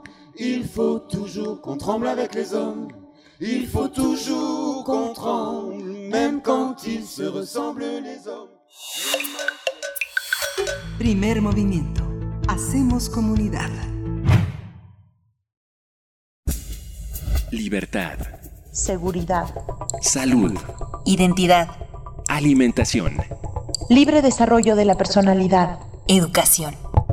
Pensar nuestros derechos humanos. Estamos ya en compañía de Jacobo Dayan, coordinador académico de la Cátedra Nelson Mandela de Derechos Humanos en las Artes de la UNAM. En este espacio dedicado a los derechos humanos, las ciudades más violentas del mundo, según el informe del Consejo Ciudadano para la Seguridad y la Justicia Penal, es el tema que nos propone. Jacobo Dayan, ¿cómo estás? Bienvenido. ¿Qué tal? Buen día, Miguel Ángel Berenice, ¿cómo están? Hola, Jacobo, bienvenido, buen día. Pues de nuevo con noticias en temas de violencia que parece que pues nada nos hace reflexionar en el sentido de que mantenemos un modelo de seguridad pensando que va a traer nuevos resultados porque hay nuevo gobierno. Pasamos de la militarización de la seguridad con, con Calderón a la militarización de la seguridad con, con Peña Nieto a la militarización de la seguridad con Andrés Manuel manteniendo los niveles de impunidad en los tres sexenios de manera preocupante por arriba del 96-97%. Y bueno, pues las cifras son de espanto, ¿no? De, eh, como bien decía Berenice, es un informe del Consejo Ciudadano para Seguridad Pública y Justicia Penal que identifica que de las 10 ciudades más violentas del planeta, y esto medido en asesinatos por 100.000 habitantes, es decir, no hay no hay un análisis subjetivo, son cifras y datos duros. De las 10 más violentas del planeta, 7 son mexicanas.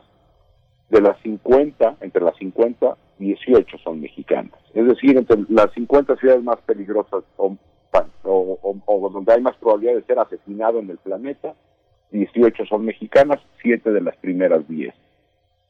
Y lo que decía yo de la permanencia del fenómeno es que de las 13 mediciones anuales que han hecho, en 7 de ellas, México ha ocupado el primer lugar. Es decir, mantenemos un modelo de seguridad, niveles de impunidad, y pensamos que las cosas van a cambiar porque cambia la presidencia de la República. Y eso ya es, a estas alturas tendría que ser suficientemente claro como para saber que no. Y las ciudades que están en el, en, en, entre las primeras de, de, violencia del planeta son Celaya, Tijuana, Ciudad Juárez, Ciudad Obregón, Irapuato y Ensenada. Y ya entre las 50 eh, eh, podemos encontrar ciudades mexicanas como Uruapan, Zacatecas, Acapulco, Culiacán, Cuernavaca, Morelia, Chihuahua, Colima, Cancún, Ciudad Victoria, León y Minatitlán. Como vemos, está repartido por todo el país. Es decir, necesitamos, creo que ya de manera urgente, levantar la voz para decir el modelo no funciona. Eh, repito, no, esto no es nada más cifras mexicanas, eh, sino en asesinatos por cada 100.000 habitantes estamos en los primeros del planeta de manera preocupante. Y esto lo vinculo con otra nota que también salió ayer, eh, que pues viene a reflejar el nivel de horror y podredumbre de las instituciones mexicanas.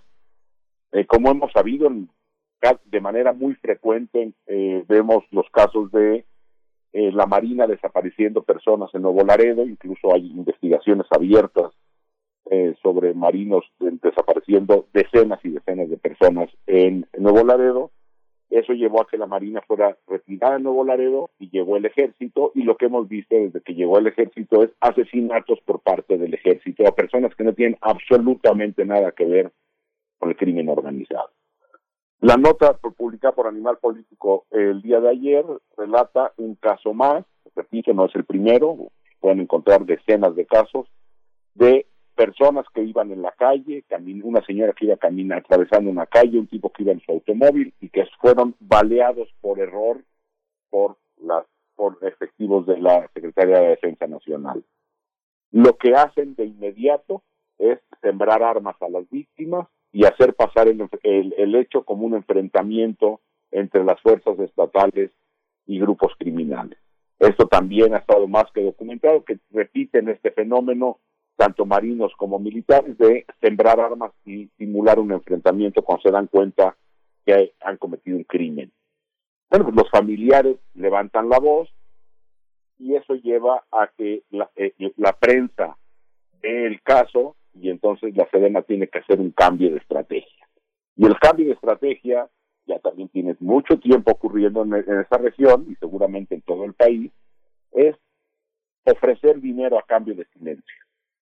El ejército ofrece, y ahí está el reportaje de, Animal Político y los testimonios de los familiares de las víctimas, antes ofrecía 400 mil pesos, ya está ofreciendo un millón de pesos porque se queden callados los familiares. Ya esto es muy grave, es decir, no es una indemnización, están comprando el silencio, comprando eh, el, el que no se manche la investidura del ejército. Y lo peor del asunto, si esto ya es demasiado grave, es que gestiona eh, personal de la Fiscalía General de la República, es decir, la Fiscalía que está ahí en teoría para garantizar la justicia, ni procurar justicia, bueno, es quien gestiona, opera como gestor del ejército para que firmen una carta donde digan a los familiares que se niegan, que de, desisten de, continuar una investigación, la Fiscalía General de la República, y todavía, para hacer más perversa la escena, la Comisión Ejecutiva de Atención a Víctimas, que está en teoría creada para garantizar a las víctimas una reparación integral, también insiste a, las, a los familiares que mejor acepte el dinero porque si no el trámite es muy engorroso. Es decir, tenemos ahora ya a instituciones como la Fiscalía General de la República y la Comisión Ejecutiva de Atención a Víctimas fungiendo como gestores del ejército para lograr tapar el horror de este país. Dinero a cambio de silencio y de desistir de la justicia. A ese nivel ha llegado eh, la perversión mexicana y las instituciones mexicanas. Me parece alarmante, no sé cómo la ven ustedes. Sí, es, hay un, hay Jacobo, yo tengo una percepción, perdón por ser mi abogado del diablo, pero fíjate que, eh, no sé, yo he tenido, he estado, no sé, he estado, he estado en esta, esta ciudad de, de, de, de, en, de Morelos, ahí se me fue esta gran ciudad de Michoacán, que uno llega y siente verdaderamente el ambiente complicado, pero He estado en Tijuana, donde en, en, en, Guadalajara, donde hay ciertos lugares de hot dogs, eh, de tacos, donde sabes que van a llegar grupos delincuenciales a comer tacos en la madrugada. Y, es posible que haya un tiroteo, es posible. Pero cuando ponen entre las ciudades a Celaya, uno que ha estado en Celaya, se da uno cuenta de que pues uno va y este como cualquier ciudadano no es eh, no es seguro que sea asesinado este eh, estos índices estas estadísticas tienen que ver con el grado de operaciones delincuenciales que hacen grupos eh, opuestos grupos rivales. A veces uno ve las alertas emitidas en Estados Unidos o el- la preocupación que tienen algunos grupos conservadores de decir uy qué ciudad tan peligrosa pero tú ves que todo el mundo anda en la calle juega fútbol anda en la bici va a comer tacos en la noche, este, no parecen ser tan peligrosas como dice la estadística. La estadística es un terreno muy nebuloso, ¿no? Eh, Como ciudadano, este, vas a por unos tacos al pastor, por unos hot dogs y no te pasa nada, ¿no? Pero hay lugares en que los propios amigos lugareños dicen, no, no vamos porque ya después de la una llegan estos cuates, este, a comerse unos tacos y seguramente va a haber una pelea, ¿no? Bueno, eh, bueno, lo que sabemos, o sea, lo que, lo que podemos ver en, la- en los medios es eh, ciudades que están como inundadas de violencia. Eh, to- todo el bajío hemos estado viendo en los últimos años ya enfrentamientos entre grupos criminales que genera este nivel de violencia. La pregunta es si el Estado tiene o no alguna responsabilidad sobre ello. Es decir, el Estado puede decir, ah, como se están matando criminales, entonces no es problema mío. Es decir, el Estado no está ahí, en teoría, para garantizar la seguridad de todas y todos. Eso, con esto no quiero decir que el Estado se ponga a proteger a grupos criminales. Simplemente lo que quiero decir es de que sí, hay ambiente, hay ciudades donde el ambiente está mucho más enrarecido. Eh, Cuernavaca, pues cualquier cantidad de gente se va a Cuernavaca a, a pasar los fines de semana, a, a vacacionar. Hay que preguntarle a los lugareños lo que es estar escuchando todos los días. Javier Sicilia, que vive en Cuernavaca, me relata de asesinatos en su colonia, no, si no diario, pero sí cada mes, se escucha una balacera por acá o por allá. Es decir, creo que una cosa es la percepción que tenemos y otra cosa es la cifra. Es decir, si hay, en Celaya en particular, que decías, hay 109, la cifra exacta 109.3 asesinatos por cada 100.000 habitantes. Y bueno, y sabemos la violencia que hay en otras ciudades como Tijuana o como Acapulco o Culiacán que no han reducido. ¿sí? Entonces sí, entiendo lo que me dices y sí hay ciertas zonas de la ciudad, incluso en la Ciudad de México, todos sabemos de ciertas zonas donde de noche probablemente sea peligroso y el resto de la ciudad ha tenido una normalidad como si como si estuviéramos viviendo en una, en una ciudad tranquila. Cuando vemos el, los índices de violencia en la Ciudad de México nos damos cuenta que no lo es. Pues que hay ciertas zonas en que sí.